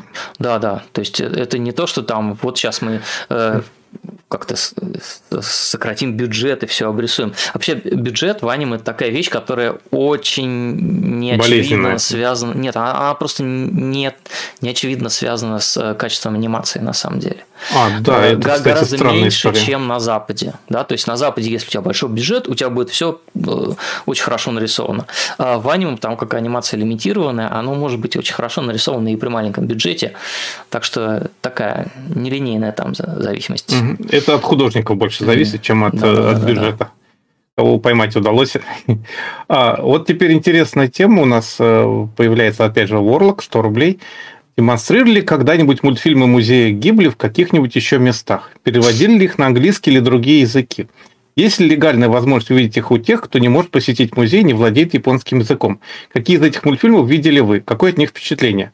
У меня тут подготовлен, в принципе, развернутый вопрос на эту тему. Если Ответ. хочешь, я могу Завернутый ответ на ваш завернутый вопрос. Для начала о чем речь. Давай. А, в музее студио Гибли в Митаке а, есть кинотеатр Сатурн. Да, а, я про него расскажу сейчас. демонстрируются специально снятые для этого музея анимационные фильмы. Там э, часто Хаяо Миядзаки... Вот можешь вывести картиночку в... даже.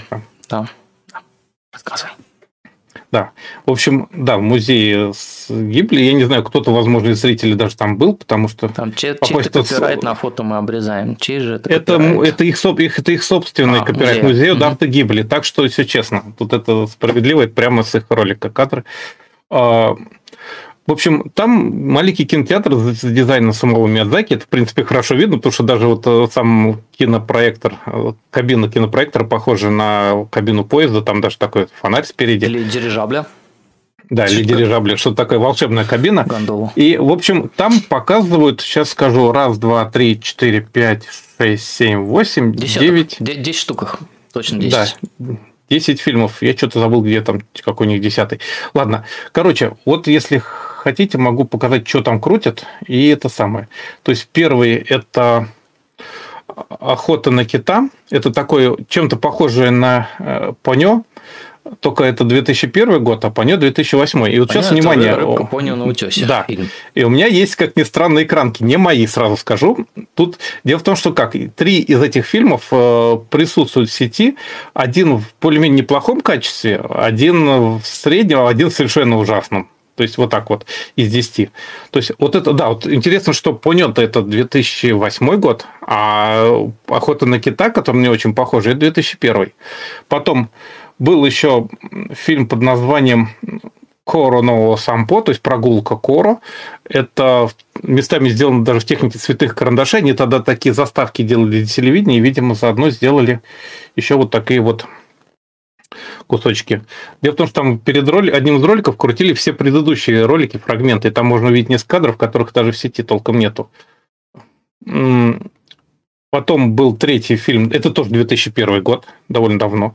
В 2002 году вышел э, фильм под названием Мэй Мэйто Канакобасу. Да, да, да, это еще Мэй и маленький Котобус. Котобусенок. Да, то есть Котобусенок, да. Он, он смешной, это буквально прямое продолжение, э, собственно, Ктотера приложения. Оно как ни странно, есть в очень неприличном качестве, где-то бродит по сети с головами, но как посмотреть его можно. Там есть совершенно эпические сцены внутри, потому что он реально красивый. И, то есть, вот там вот э, там есть э, большой котобус, очень. То есть там реально очень большой котобус в куче. И очень пожилой котобус есть, например, вообще гигантский.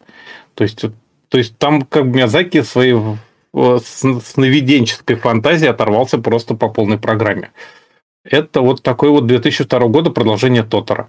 В 2006 году вышло продолж... это, господи, продолжение, что я несу?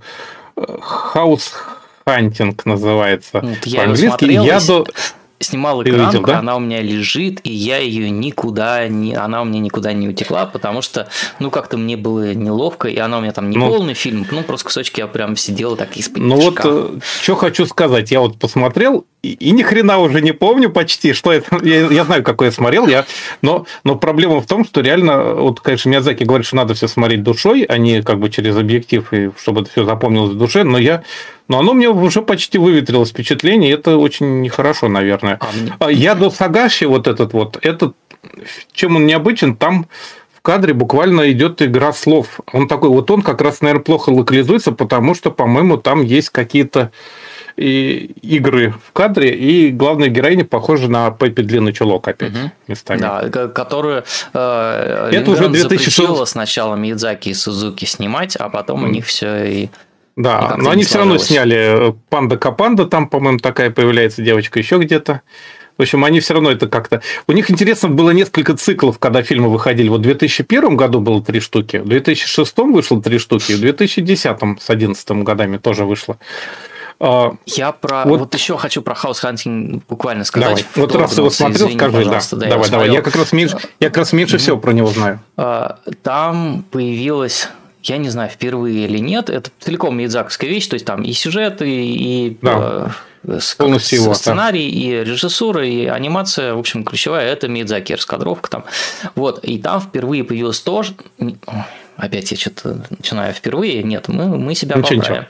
Ничего в общем, то, что потом появилось у него в «Ветер крепчает», это озвучивание всех э, звуков а, угу. человеческим ртом, да, то есть э, Голосом. ветер, шум каких-то деревьев, камни падающие, оно все озвучено голосом, то есть там бум-бум. То есть он эту фишку тогда уже начинал осваивать, да? да, да? Это то, что у него, у него же «Ветер крепчает», моторы самолетов озвученные, то есть Голосами. там бурчание Актеров, такое, да? да?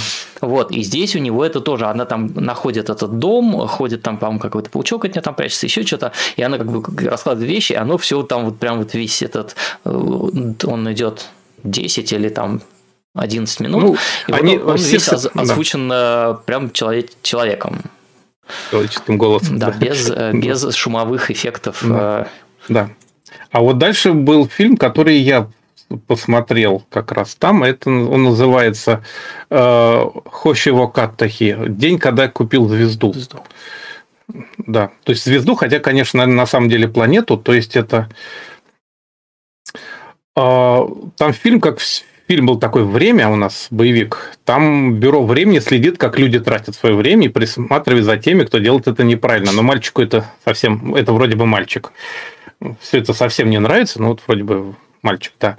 Угу. И он, его зовут Нона, и он сбегает из города, поселяется на ферме, и однажды ему дают семечко звезды. И, ну, наверное, планеты все-таки. И он следит, как вот эта планета зарождается, растет, появляется зелень, вода на ней. И что интересно, это все по картинам Наухиса Инуэ, который, Иблар. может, помните, да, и, э, время Ибларда, да, вот этот Иблард ЖК, но Время было тот вышел в 2007 как раз. Его можем посмотреть. Это официальный фильм студии Гибли. А, очень красивый тоже по картинам. То есть, это, по сути, анимированные картины на самом деле. Нахиса Инуя. А, это вышел в 2006 А вообще, первый раз эти картины появились в «Шепоте сердца» еще в 95 году. Там девочка в волшебных мирах своих творческих летает как раз по картинам Инуя. Инуя. И да. вообще, но... Иблар, это же вообще прям у него история. То есть это не просто картина, это да, да. выдуманный мир. Там, там mm. хорошо прописанный сюжет. Да. Да, да. Вот, в общем, вот эта ферма. А потом же еще в 2006 году вышел вот этот самый Монмонзе водяной паучок. Да, Мидзугуму Монмо. Нет, это водяной паук а, именно. Паук. А, про него, да, это вот такой вот, да. Я так понимаю, если я правильно понял описание, я, честно говоря, сам не заметил, но вроде бы прямо музее стоит стенд про водяного паучка, но там же э, студия Гибли тоже заботится mm-hmm. об экологии, поэтому они там о живой природе много рассказывают. И вот они про этого паучка в конце концов сняли фильм. Он там дружит с водомеркой и спасает вот ее там от всяких перипетий, от бед. И вот, а в конце она его спасает. Это вот скрин такой есть, где она несет его над водой.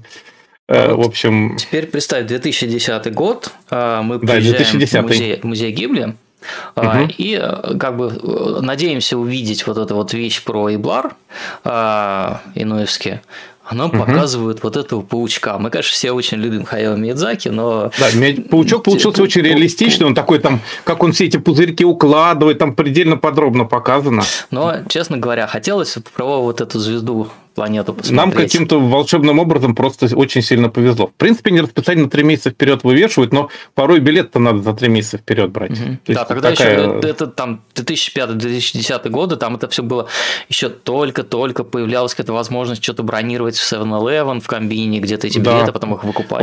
Вот, вот нам Тим, Тим помогал забронировать билеты как раз заранее, пока мы еще только подъезжали, что называется, собирались да, ехать. Ну, это, и... потом в 13-м попроще даже да. было. И вот нам совершенно да, повезло как раз вот с этим увидеть его. И, по-моему, у нас где-то буклет лежит, я боюсь соврать, но, по-моему, есть. Mm. А в 2010-м была еще пачка фильмов. Это вот э, Чузумо, как мыши сумо занимались. Вот такой вот тоже довольно смешной и местами, наверное, очень похож на очень старые мультфильмы такой по детской сказке. Сказка действительно японская, как мыши сумо занимались. Она народная сказка, да. То есть... Да, народная, народная, да. Потом вот и самый, наверное, легендарный, это, конечно, тесто и принцесса яйцо, который э, пан Данет но Тамаго Химе, вот он как раз удивительным образом вот в самом приличном качестве есть, по-моему, в ВКонтакте. Если попробуете поискать, вы, наверное, сможете его посмотреть. Я, я не пропагандирую пиратство, но это реально единственный способ, наверное, сейчас посмотреть. Что там с сюжетом очень интересно. Дело в том, что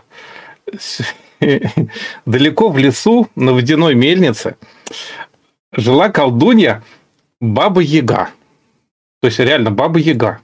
Ей прислушивала превращенная в яйцо принцесса. Да. И однажды от заклинания э, ожило тесто, которое как раз разминала принцесса яйцо, видимо. И э, они с принцессой решили сбежать. И дальше их приключения о том, как они успешно сбегают. Это такой большой достаточно фильм получился. И вот он, в общем, про Бабу Ягу. Поздравляю. То есть от Миядзаки. Да. Еще в 2011 был э, очень детская вещь под названием Тагара Сагаши, то есть поиск сокровищ, про то, как кролик и мальчик нашли трость и начали состязаться, кому она достанется. То есть там, э, то есть они вначале как бы чуть не подрались, а потом решили придумать состязания какие-то. Это все по детской книжке.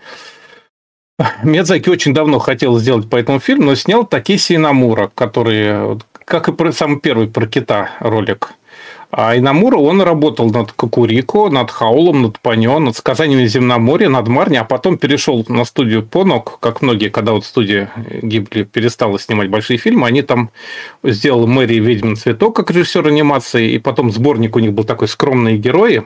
Кстати, рекомендую, он необычный достаточно. Это такой тоже вот альманах, как э, Memories, воспоминания о будущем. Скромный герой про такой героизм в обычной жизни, тоже студия Понок. Это, собственно, второй полнометражник э, студии. И он, кстати, делал еще и Белль, и в него почему-то в титрах твоего имени, фильма «Твое имя», Синкая, mm-hmm. для Такиси Намури есть благодарность. Видимо, он как-то помогал им. В общем, за пределами студии это посмотреть нельзя, похоже, нигде, Подожди, потому а что ты, это... Же забыл э, Бор э, гусеницу. А, а сам да, последний. Еще, а, да, в 18 я, году а, выходил. А, а, я, а я забыл его писать, я просто вот уже заработался, прошу mm. прощения. Там, да, и был про гусеничку, я так понимаю, Он как водяной паучок, такой же да, очень там деловитый дуэт получился. Миядзаки и Хисаиси. Там Джо Хисаиси музыку написал. Музыку, да. да. В общем, посмотрите их действительно, это, я так понимаю, специально, они экспериментально, что они там какую-то часть техники отрабатывали, в том числе для ветер поднялся и для всего остального. И, и они еще, в общем, могу показать в качестве как бы альтернативу. Там, это завлекалка для кинотеатра. Это вот уникально тем, что это можно посмотреть только там, это, похоже, принципиальная позиция. Они нигде не издавались. И там сам кинотеатр выглядит вот так – он очень красивый, он тоже полностью в дизайнах Миядзаки. Он не очень большой, у него очень необычные сиденья, сделаны маленькие приступчики, чтобы дети могли сидеть. Типа взрослые это как-нибудь поместится, но главное дети, они тут важнее. В общем, вот такой небольшой кинотеатрик. И я, кстати, вот с ужасом на недавних роликах, которые выкладывала студия Гибли, обнаружил, что они туда поставили Кристи, цифровой проектор. А до этого же, по-моему, Миязаки сам настаивал, чтобы его вещи все показывались э, в кинопленке. Да, чтобы вот это дыхание целлулоида было. Нам повезло, мы тогда успели посмотреть целлулоиды. Аппарат там стоит, но если посмотреть, он стоит позади. Вот э, проектор Кристи справа, а сам вот этот старый-старый проектор слева. И в него, кстати, заряжена пленка, если присмотреть. А mm-hmm. если еще посмотреть налево, там можно там видеть ежика в тумане Нарштейна. Подожди, там, а там подне... точно Баз Лайтьер и этот да. самый... А левее Ковбой. написано Нарштейн 2002 ага. и Ежик в тумане нарисован с... прямо внутри будки. Будки, я так понимаю, звукоизолированы, чтобы тарахтение проектора не сильно мешало. Но похоже, что проектор они перестали использовать регулярно и сейчас вгоняют по цифре. Вообще кинотеатр, конечно, очень красивый. То есть там вот этот вот луна, солнце, самолет Порко Росса летит. Очень красивый акварель на стенах. Вот такой вот он. Маленький, уютный. Там тоже вот. И что интересно, если посмотреть расписание вот сейчас, английское расписание, кстати, застыло в 2020 году, но в японском видно, что вот сейчас у них вот э, по конец, весь март у них идет вот это приключение собачки, как он там, путеше... прогулка Коро. Потом идет паучок весь апрель, с 1 по 30 апреля. А в мае, первую половину мая, ну, насколько у них, видимо, есть расписание, у них идет про кита, самый первый. Так mm-hmm. что даже если сейчас добраться до Японии, то все равно не посмотреть, вот, допустим, то, как я купил планету. Насчет планеты я посмотрю, мне кажется, мы все-таки вывезли оттуда буклет, в котором есть иллюстрации по планете. Может и мне быть. кажется, мы что-то. Потому что японцы знают, что это очень больно, и стараются смягчить пилюлю, подсластить, добавив немножко как бы э, буклетиков, в которых хотя бы кадры, и чтобы ты мог вспоминать, что там видел. Но я на одном каком-то абсолютно левом сервере увидел вот такую вещь. Смотри, я вот немножечко в шоке. Хм. Причем написано, что со склада в Пакистане DVD. Интересно. Я не знаю. Вот, я вообще немножечко в шоке, но вот э, Я думаю, это какой-нибудь чудовищный фейк, но... Вот... А давай я включусь тоже про DVD и про наш Давай. Я, я как немножко в закончил с этим вопросом. Я надеюсь, все более-менее да. понятно. Да. А это, это все тот же, это все та же самая тема. Э, в Давай. 2005 году э, вышла э, вышел фильм Хаяо Мидзаки то Джибри Биджицкан, то есть Хаяо Мидзаки и музей Гибли. И вот угу. Если мы посмотрим на DVD, мы увидим, что там, конечно, этот робот из лапоты стоит э, на крыше музея. Не на крыше там, ну, в общем... Он на крыше, ну, да, на навесном этаже. А под ним сидит Юрий Борисович Нарштейн. И угу. что-то он, камера-то на нем фокусироваться не хочет. Но это он, это он сидит. А у меня здесь внутри есть... А, ну, то есть, собственно, фильм про музей. Я тут еще храню пакетик с билетами из музея. А, они выглядят вот так вот. Сейчас я их поверну. Это угу. кусочки кинопленки, на которых а, да. есть разные а, моменты из фильмов э, студии. Я сейчас попробую включить на телефоне фонарик и просветить. Но, ну, насколько я понимаю, их дают всем вместе с билетами. Ой, и у нас тоже из, есть такие Извините, кусочки. пожалуйста. В общем, да. здесь есть Тотора, который... Да что же, я не знаю, куда мне смотреть, туда или сюда. В общем, Тотор в норе. Потом есть э, кадр из... Из, из, как я понимаю, это, наверное... Ай, общем, похоже больше всего это на э, ворота из унесенных призраками, куда она заходит, может быть. Видимо, видимо, ворота.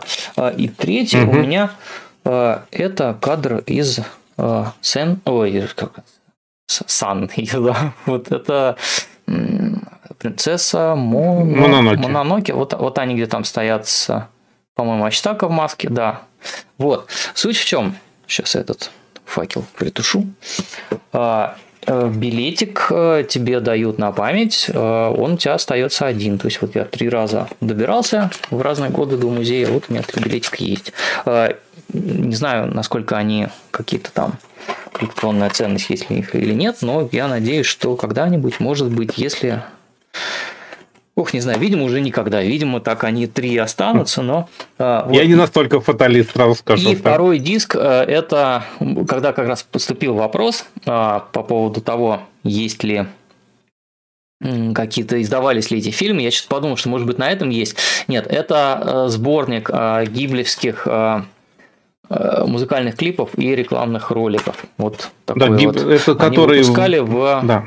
середине 2000-х. Тоже я тогда успел там. На самом деле его сейчас переиздали в виде Blu-ray. Там все, многие вещи перемастерены в высоком качестве. Mm-hmm. В том числе вот этот вот про аэропорт. Прекрасная да, да, совершенно да, да, трехчастевая да. вещь. Как он там называется-то? У тебя под рукой, да. наверное, видно даже.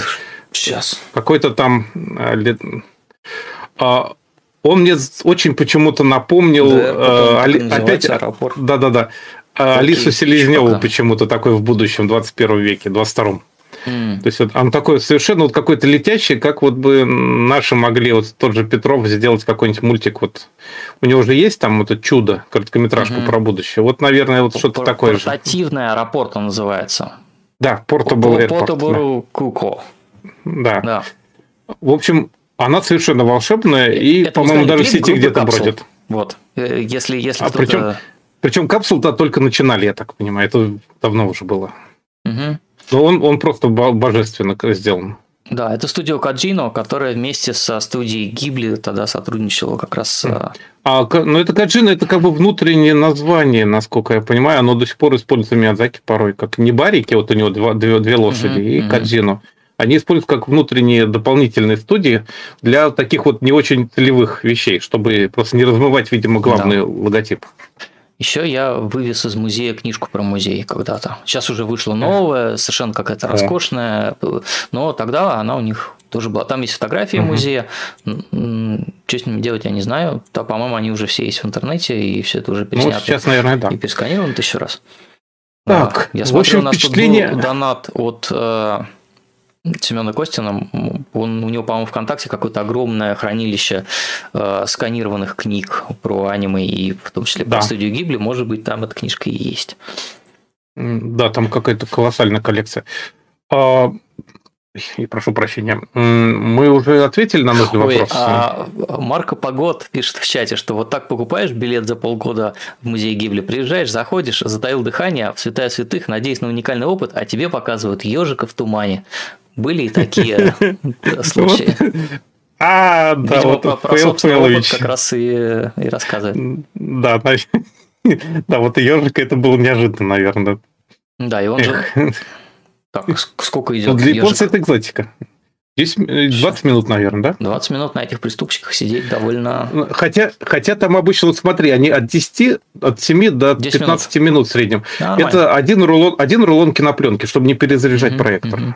Да, 10 минут. Поскольку он не, Слушай, мне казалось, что он у них один. дольше, чем 10 минут. Ну, по крайней мере, а он такой затянутый. они там не показывали, и то ну, да. гуманно. Хотя, конечно... Так, да. ну вот давай еще одна тема, которую я могу вкратце ответить. Ворлок 100 рублей.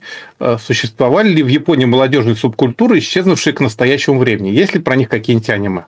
Ну, конечно же, есть. Сейчас. Отвечает так, сейчас есть. Алекс Лапшин. Да. Тебя, кстати, Сейчас Александр я найду... называют в комментах. Ну, многие путают, я Алексей, да, если что. Это как-то так прижилось уже, что Алексей. Про субкультуры сейчас я расскажу вкратце. Секундочку, пока не выдавай совсем. Ну, Ой, хотя можно. Я... Да, можно, уже можно, да. уже можно. Все на... У меня все пронумеровано правильно. Э, из ушедших почти субкультур у нас вот это как раз, вот, если возвращаться к токийским мстителям, это вот банчо, это когда молодежные банды такие вот с этими... Сукибан, соответственно, женские такие же банды. Вот здесь как раз представитель Скибан. Про скибан я у себя в Телеграме ссылался не так давно на большую статью красивую, прямо вот. Это реально под... Да, это реально подростковые группы. Они сейчас уже в реальности практически исчезли. То есть нет вот этих вот... Там реально вот...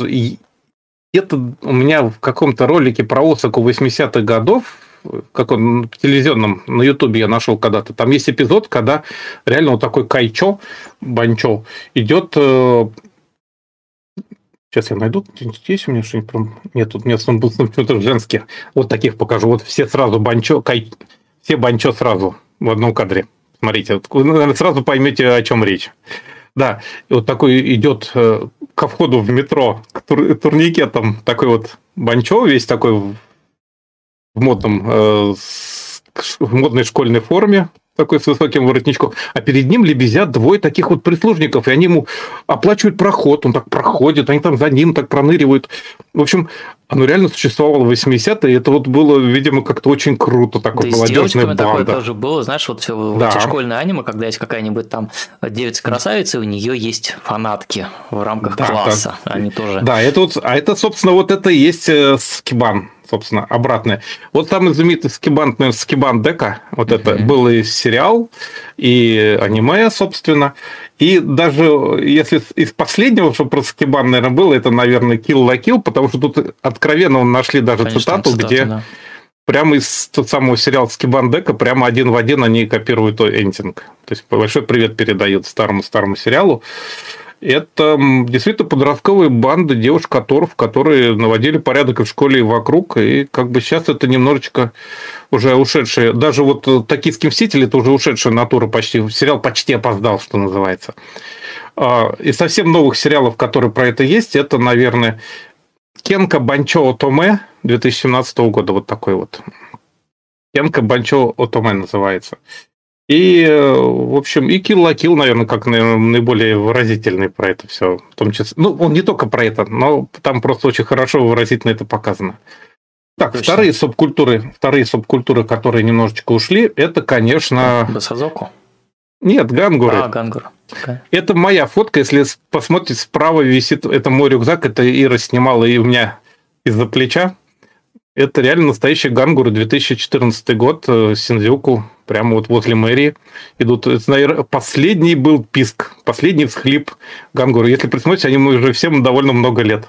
А, больше я никогда их не встречал, если честно. Это вот реально последний кадр Гангур. Это вот этот такой жанр, пришедший из 80-х, наверное. Э, гангуры. Потом был совсем тяжелая ситуация с гангуром, называлась Яманба. Яманба. Эти вот, да, с... лес, женщины с гор, да, совсем дикие, да. Ведьмы. Э, ну, ведьма, наверное, да.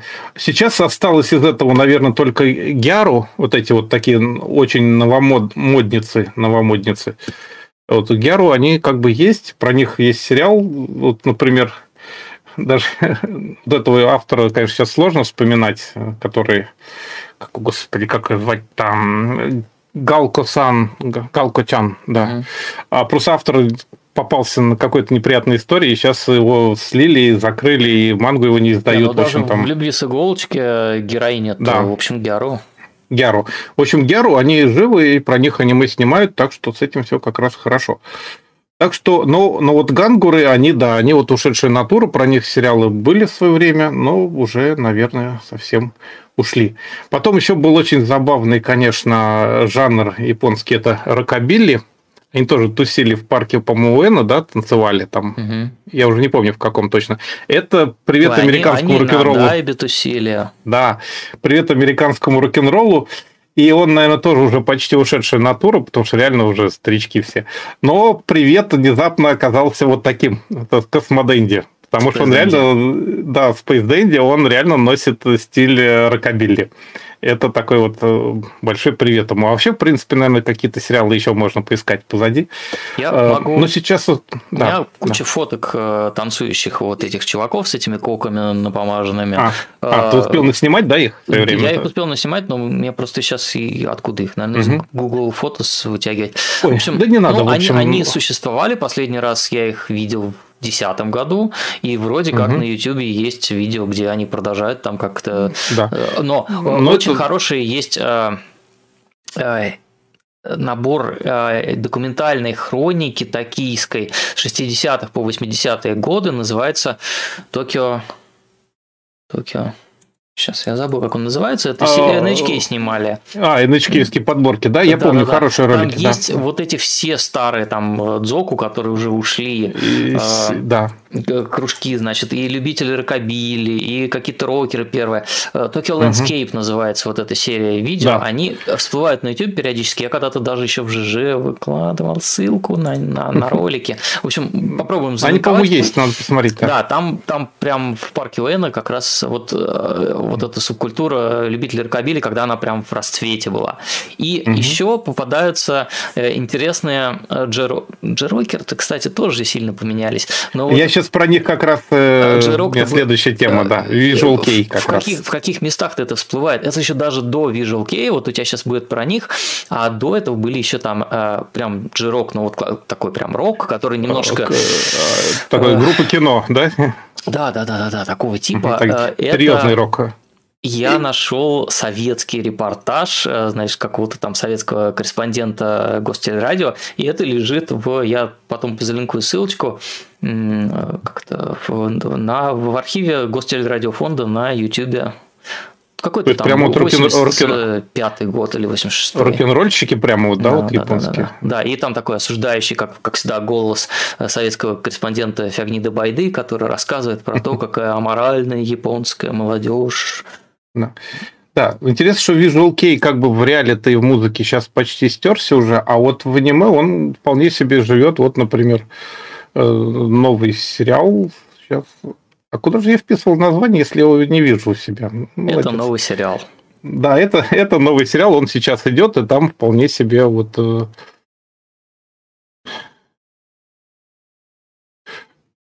Я, все, все, мы, мы я не помню. Да. Застряли. Да, я просто не помню название. И давайте еще. В общем, короче, визуал... Ну, вы знаете, что вся эта готика более-менее живая сейчас. и да, вечная. Джапан как раз плавно от Visual Kei отошел к, к рок-н-роллу. Так интересно, они как-то между мечутся. Еще одна ушедшая тема – это, конечно, Бусадзоку. Это вот эти вот эм, бандиты-мотоциклисты. Они тоже практически пропали. Сейчас иногда выезжают вот на пленэр вот таких красивых мотоциклах, но в принципе это все тоже осталось в 80-е годы. Э, самый знаменитый фильм про бандитов на мотоциклах это, наверное, Акира. Угу. Знаменитый просто сложно придумать. Там как раз вот весь антураж молодежных банд с мотоциклами просто изумительно передан Атома, тем же самым Казахира Тома. И, наверное, последний, кто сейчас потихонечку исчезает вот с улиц, наверное, это Готик Лолиты. Они как-то немножечко выдохлись тоже. Так там получилось. Именно готик, потому что лолиты там бывают да, самые да. разные. Лолиты и... всякие, да. Вот а Гослоли, они как-то...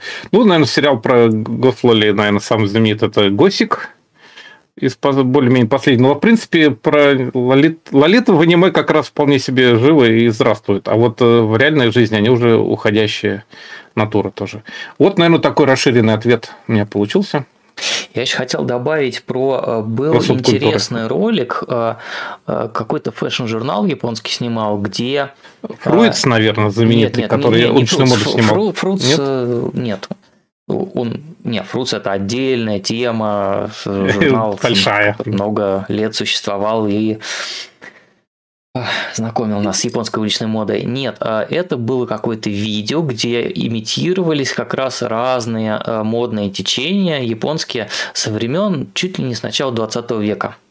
Вот, угу. я не помню, где он лежит, я его найду и попробую тоже залинковать в описание а, этого нынешнего нашего стрима. Где ну, давай был, и там прям, прям ну. интересно, там сняты там мальчик и девочка обычно, и вот их там наряжали под буквально там а, они... штук 15, наверное, вот в, э, как раз каких-то субкультур, таких именно модных. Разных. Да. Там еще дикое количество субкультур, конечно, всяких сексуальных, но это уже совсем меньшинство и другая тема, наверное. Mm. А, то, а, не, на самом деле есть интересный жанр, это последний писк, но это не ушедшие, это приходящие. Это люди, которые, помнишь, затянуты в трико полностью до головы. И они ходят толпами, вот э, как ультрамены, короче. Ну, это может быть что-то из какой-то Ну, это фетишисты. А. Нет, нет, нет, это фетишисты. Это Понятно. другой жанр. Это тоже новая беда на Синдзюку. А, Интересно. Последний вопрос, который у меня вот тут есть, это опять Warlock, 100 рублей.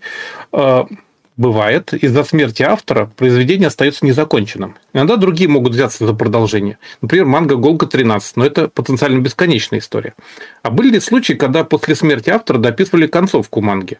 Какая судьба, по-вашему, ждет Берсерка? Оставят как есть или нарисуют концовку по наброскам автора? Вот. Сможешь ответить что-нибудь? Мне кажется, что Берсерк дорисовывать не будут, но здесь я, конечно, могу ошибаться. А, и а вот даже и не вспомнить, было ли что-то, что дорисовывали завтра. Ну, понятно, что там э, персонажи Осама Тадзуки живут с нами э, по-прежнему, и э, там Астробоя, ну, Фудзику, Фудзио, постоянно, да. То есть да. такие вот крупные ой, не люблю это слово франшизы, да, они, конечно, угу. живут и после, Без... после смерти автора. Особенно ну, детские ну, хорошо живут, потому что дети все время меняются. Не знаю, Флеминга да. нет с нами, а Джеймс Бонд пока еще живет. живет. Вот, как там, Джеймс Бонд вернется в фильме угу. А вообще, конечно, я где-то слышал странную историю про то, что есть якобы финальная глава Дореймона, где мальчик Нобита а, просыпается в больнице. Mm. Это все был его это самое страшный сон, так сказать, вызванный то ли сотрясением, то ли еще чем-то. Я Но бы, это, конечно, наверное, совсем жестоко. Очень рад, если э, Берсерк, э, что-нибудь по Берсерку еще нарисует Чика Умина. Это мангака, э, э, авторка Ханен Кловер, вот этих всех вещей, потому mm-hmm. что они же с Миурой очень дружили, и она, по-моему, даже для Берсерка там до какого-то из томов рисовала обложку, а он рисовал обложку, по-моему, для какой-то ее манги. Вот, это, ну, был такое удивительное сочетание э, совершенно несочетаемых стилей, то есть вот такой маскулинный э, э, берсерк э, мощный и, и крутой, и, и, и вот эти вот девочки, мальчики, Чики Умина, да, они... Сладкие такие, да. Да, да, да, это, это прям, они прям вот в жизни дружили авторы. Ну, вот. вообще, надо сказать, что обычно франшизы, ой, франшизы, ну, серии, в которых автор умирал, не закончив, обычно заканчивались как-то очень плохо или никак. Сколько таких историй было? Вот из недавних сериалов был Мерхен Мэтхен, если mm-hmm. не ошибаюсь, так он называется. Там тоже и автор умер, и режиссер, и сериал попал в производственный ад какой-то чудовищный, возможно, из-за этого. То есть там, которые заканчивали через полгода, две последних серии просто выходили уже после всего сериала. То есть реально на полуслой прервались, а через полгода выпустили еще две серии. В общем, обычно это как-то связано, наверное, с тем, что автор все-таки является какой-то вот движущим стимулом а без него все начинает рассыпаться. Ну, как с последним фильмом Сатоши Кона, да, где раскадровка уже готова, но снять ее никто не может, потому что такого режиссера такого силы нету. Да, и вот нам пишут, что помимо советского корреспондента Ягнида Байды еще можно вспомнить профессора Леона Волосяниса. Можно, можно. Можно вспомнить э, космонавта Жгдамедина Гуракчу, который у нас, кстати, мы тестировали донатилку на этом имени, э, смотрели, влезет ли полностью имя и фамилия. Ну, то есть там не имя и фамилия, там же у них такая родовая эта штука. Да, там длинные наследственные. Да. Ну, наверное, да, я вот все-таки думаю, что Берсерк, наверное, продолжать не будут. Да, а, мне кажется, они просто так Хотя, Потому что начнется наезд, наверное, фанатов. Хотя, ну, помнишь, что было с набоковскими вещами, которые там буквально по каким-то черновикам и чуть ли не записям на на полях что-то там пытались издавать и, как-то это придумывать какие-то Хотя вот книжки. Помнишь, у Селлинджера повесть какая-то вышла буквально несколько лет назад? Ну, не, а у Селлинджера она просто, по-моему, долго лежала, и никто ее не видел, потому что он, он же отшельник. Или, а, ее можно было только ее можно было читать только в читальном зале в специальной камере как бы никуда mm. уносить нельзя было. Ну, в общем, ну как-то все-таки ее распознали. Да. А, э, Продолжаем с э, донатами. Так, у меня вопросы закончились, а, так что давай ты. Да, спасибо за то, что их присылаете. У нас сейчас 7770 рублей. Очень круто. Ох. 7 тысяч. Так, э, Рокмар 100 рублей и пишет «Привет, Мультур. Понимаю, что сейчас сложно что-то говорить наперед, но все же, остается ли в планах выпуск по анимешному киберпанку? Есть ли какие-то еще идеи для подобных спецвыпусков, разбор отдельного жанра, произведения, творца, явления? Спасибо, что решили не приостанавливать проект. Такие вещи сейчас нужны как никогда. По скриптам ОНВ «Сила». Спасибо ну, большое. Спасибо. Спасибо. У нас планов, я вот не буду показывать, но здесь стоит э, доска такая маркерная, и она у меня вся заполнена э, планами по мультуру и по стримам, и по роликам. Но сейчас это просто все пришлось у меня просто из рук все валится. Да, да. да. Мне чисто, чисто эмоционально очень изматывающая ситуация. В общем... То есть и в любой другой ситуации, наверное, не, не любой, но в другой ситуации все было бы легче, наверное, сильно. А я, а я реально заставляю себя силком подтаскиваю к компьютеру. И, и опять непонятно, что делать со стримами, потому что если сейчас закроют YouTube, останется, что у нас Twitch останется. И с Twitch тоже есть. непонятно все. И есть э, какие-то, ну, ВК стрим. ВК-трансляции работают хорошо. Я посмотрел на вот эти Рутюб, там какой-то вообще как, как Нет, там пока нет. Да, ну, Спасибо за донат. Будем э, что-то делать. Ну, Киберпанк надо мы делать. хотели про Лейн отдельное видео сделать. Может быть, там можно про Киберпанк немножко поговорить заодно, анимешное. Угу. Вот, но видео, ну, ви- видео будут, если, если вообще что-то у нас будет дальше. Э, постоянный зритель Керл, 500 э, рублей, пишет. Вы застали видеокассетную эпоху аниме. Я не застал, но довелось столкнуться с ее артефактами в трех странах. Почему у американцев и франкоговорящих канадцев из неофициального был исключительно фансаб, а у нас, похоже, лишь одно или двухголосый за кадр? А это исторически принято в за, вот эта вот закадровая речь, overvoice, э, это штука, которая популярна Наш была путь, только да. в Восточной Европе.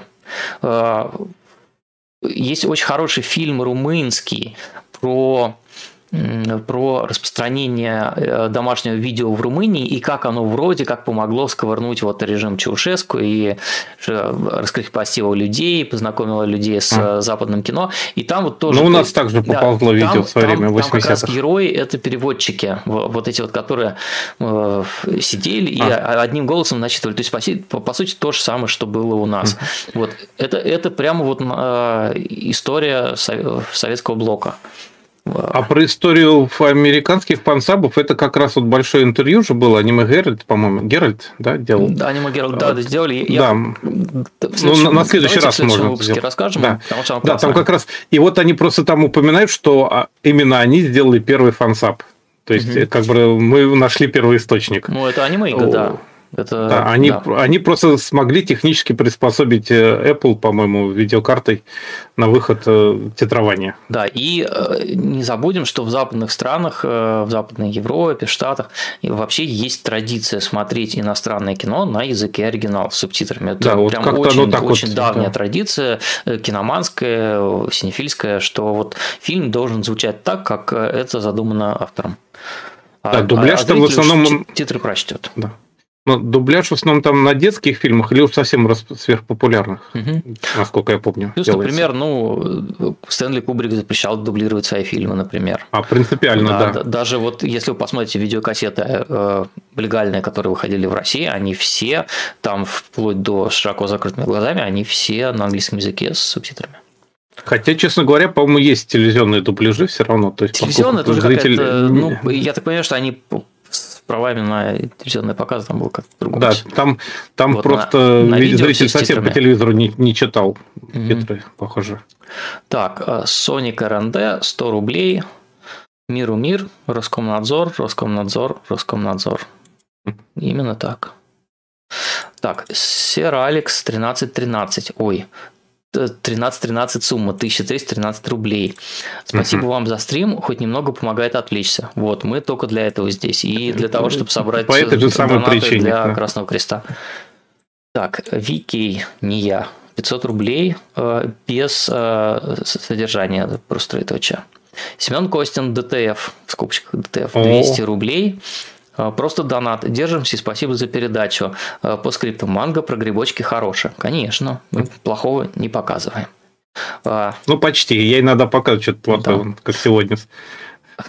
Бырбкун. Ой, какие, какие, какие ники. Слушай, я, это, я не слышал это имя, по-моему. 300 рублей. Лет, лет 10-15, наверное, не да. слышали. Э, ребята, спасибо, что продолжаете свое дело, несмотря на эту э, гнетущую атмосферу вокруг. Миру мир, войне пиписька. Так, Алексей, 500 рублей без сообщения.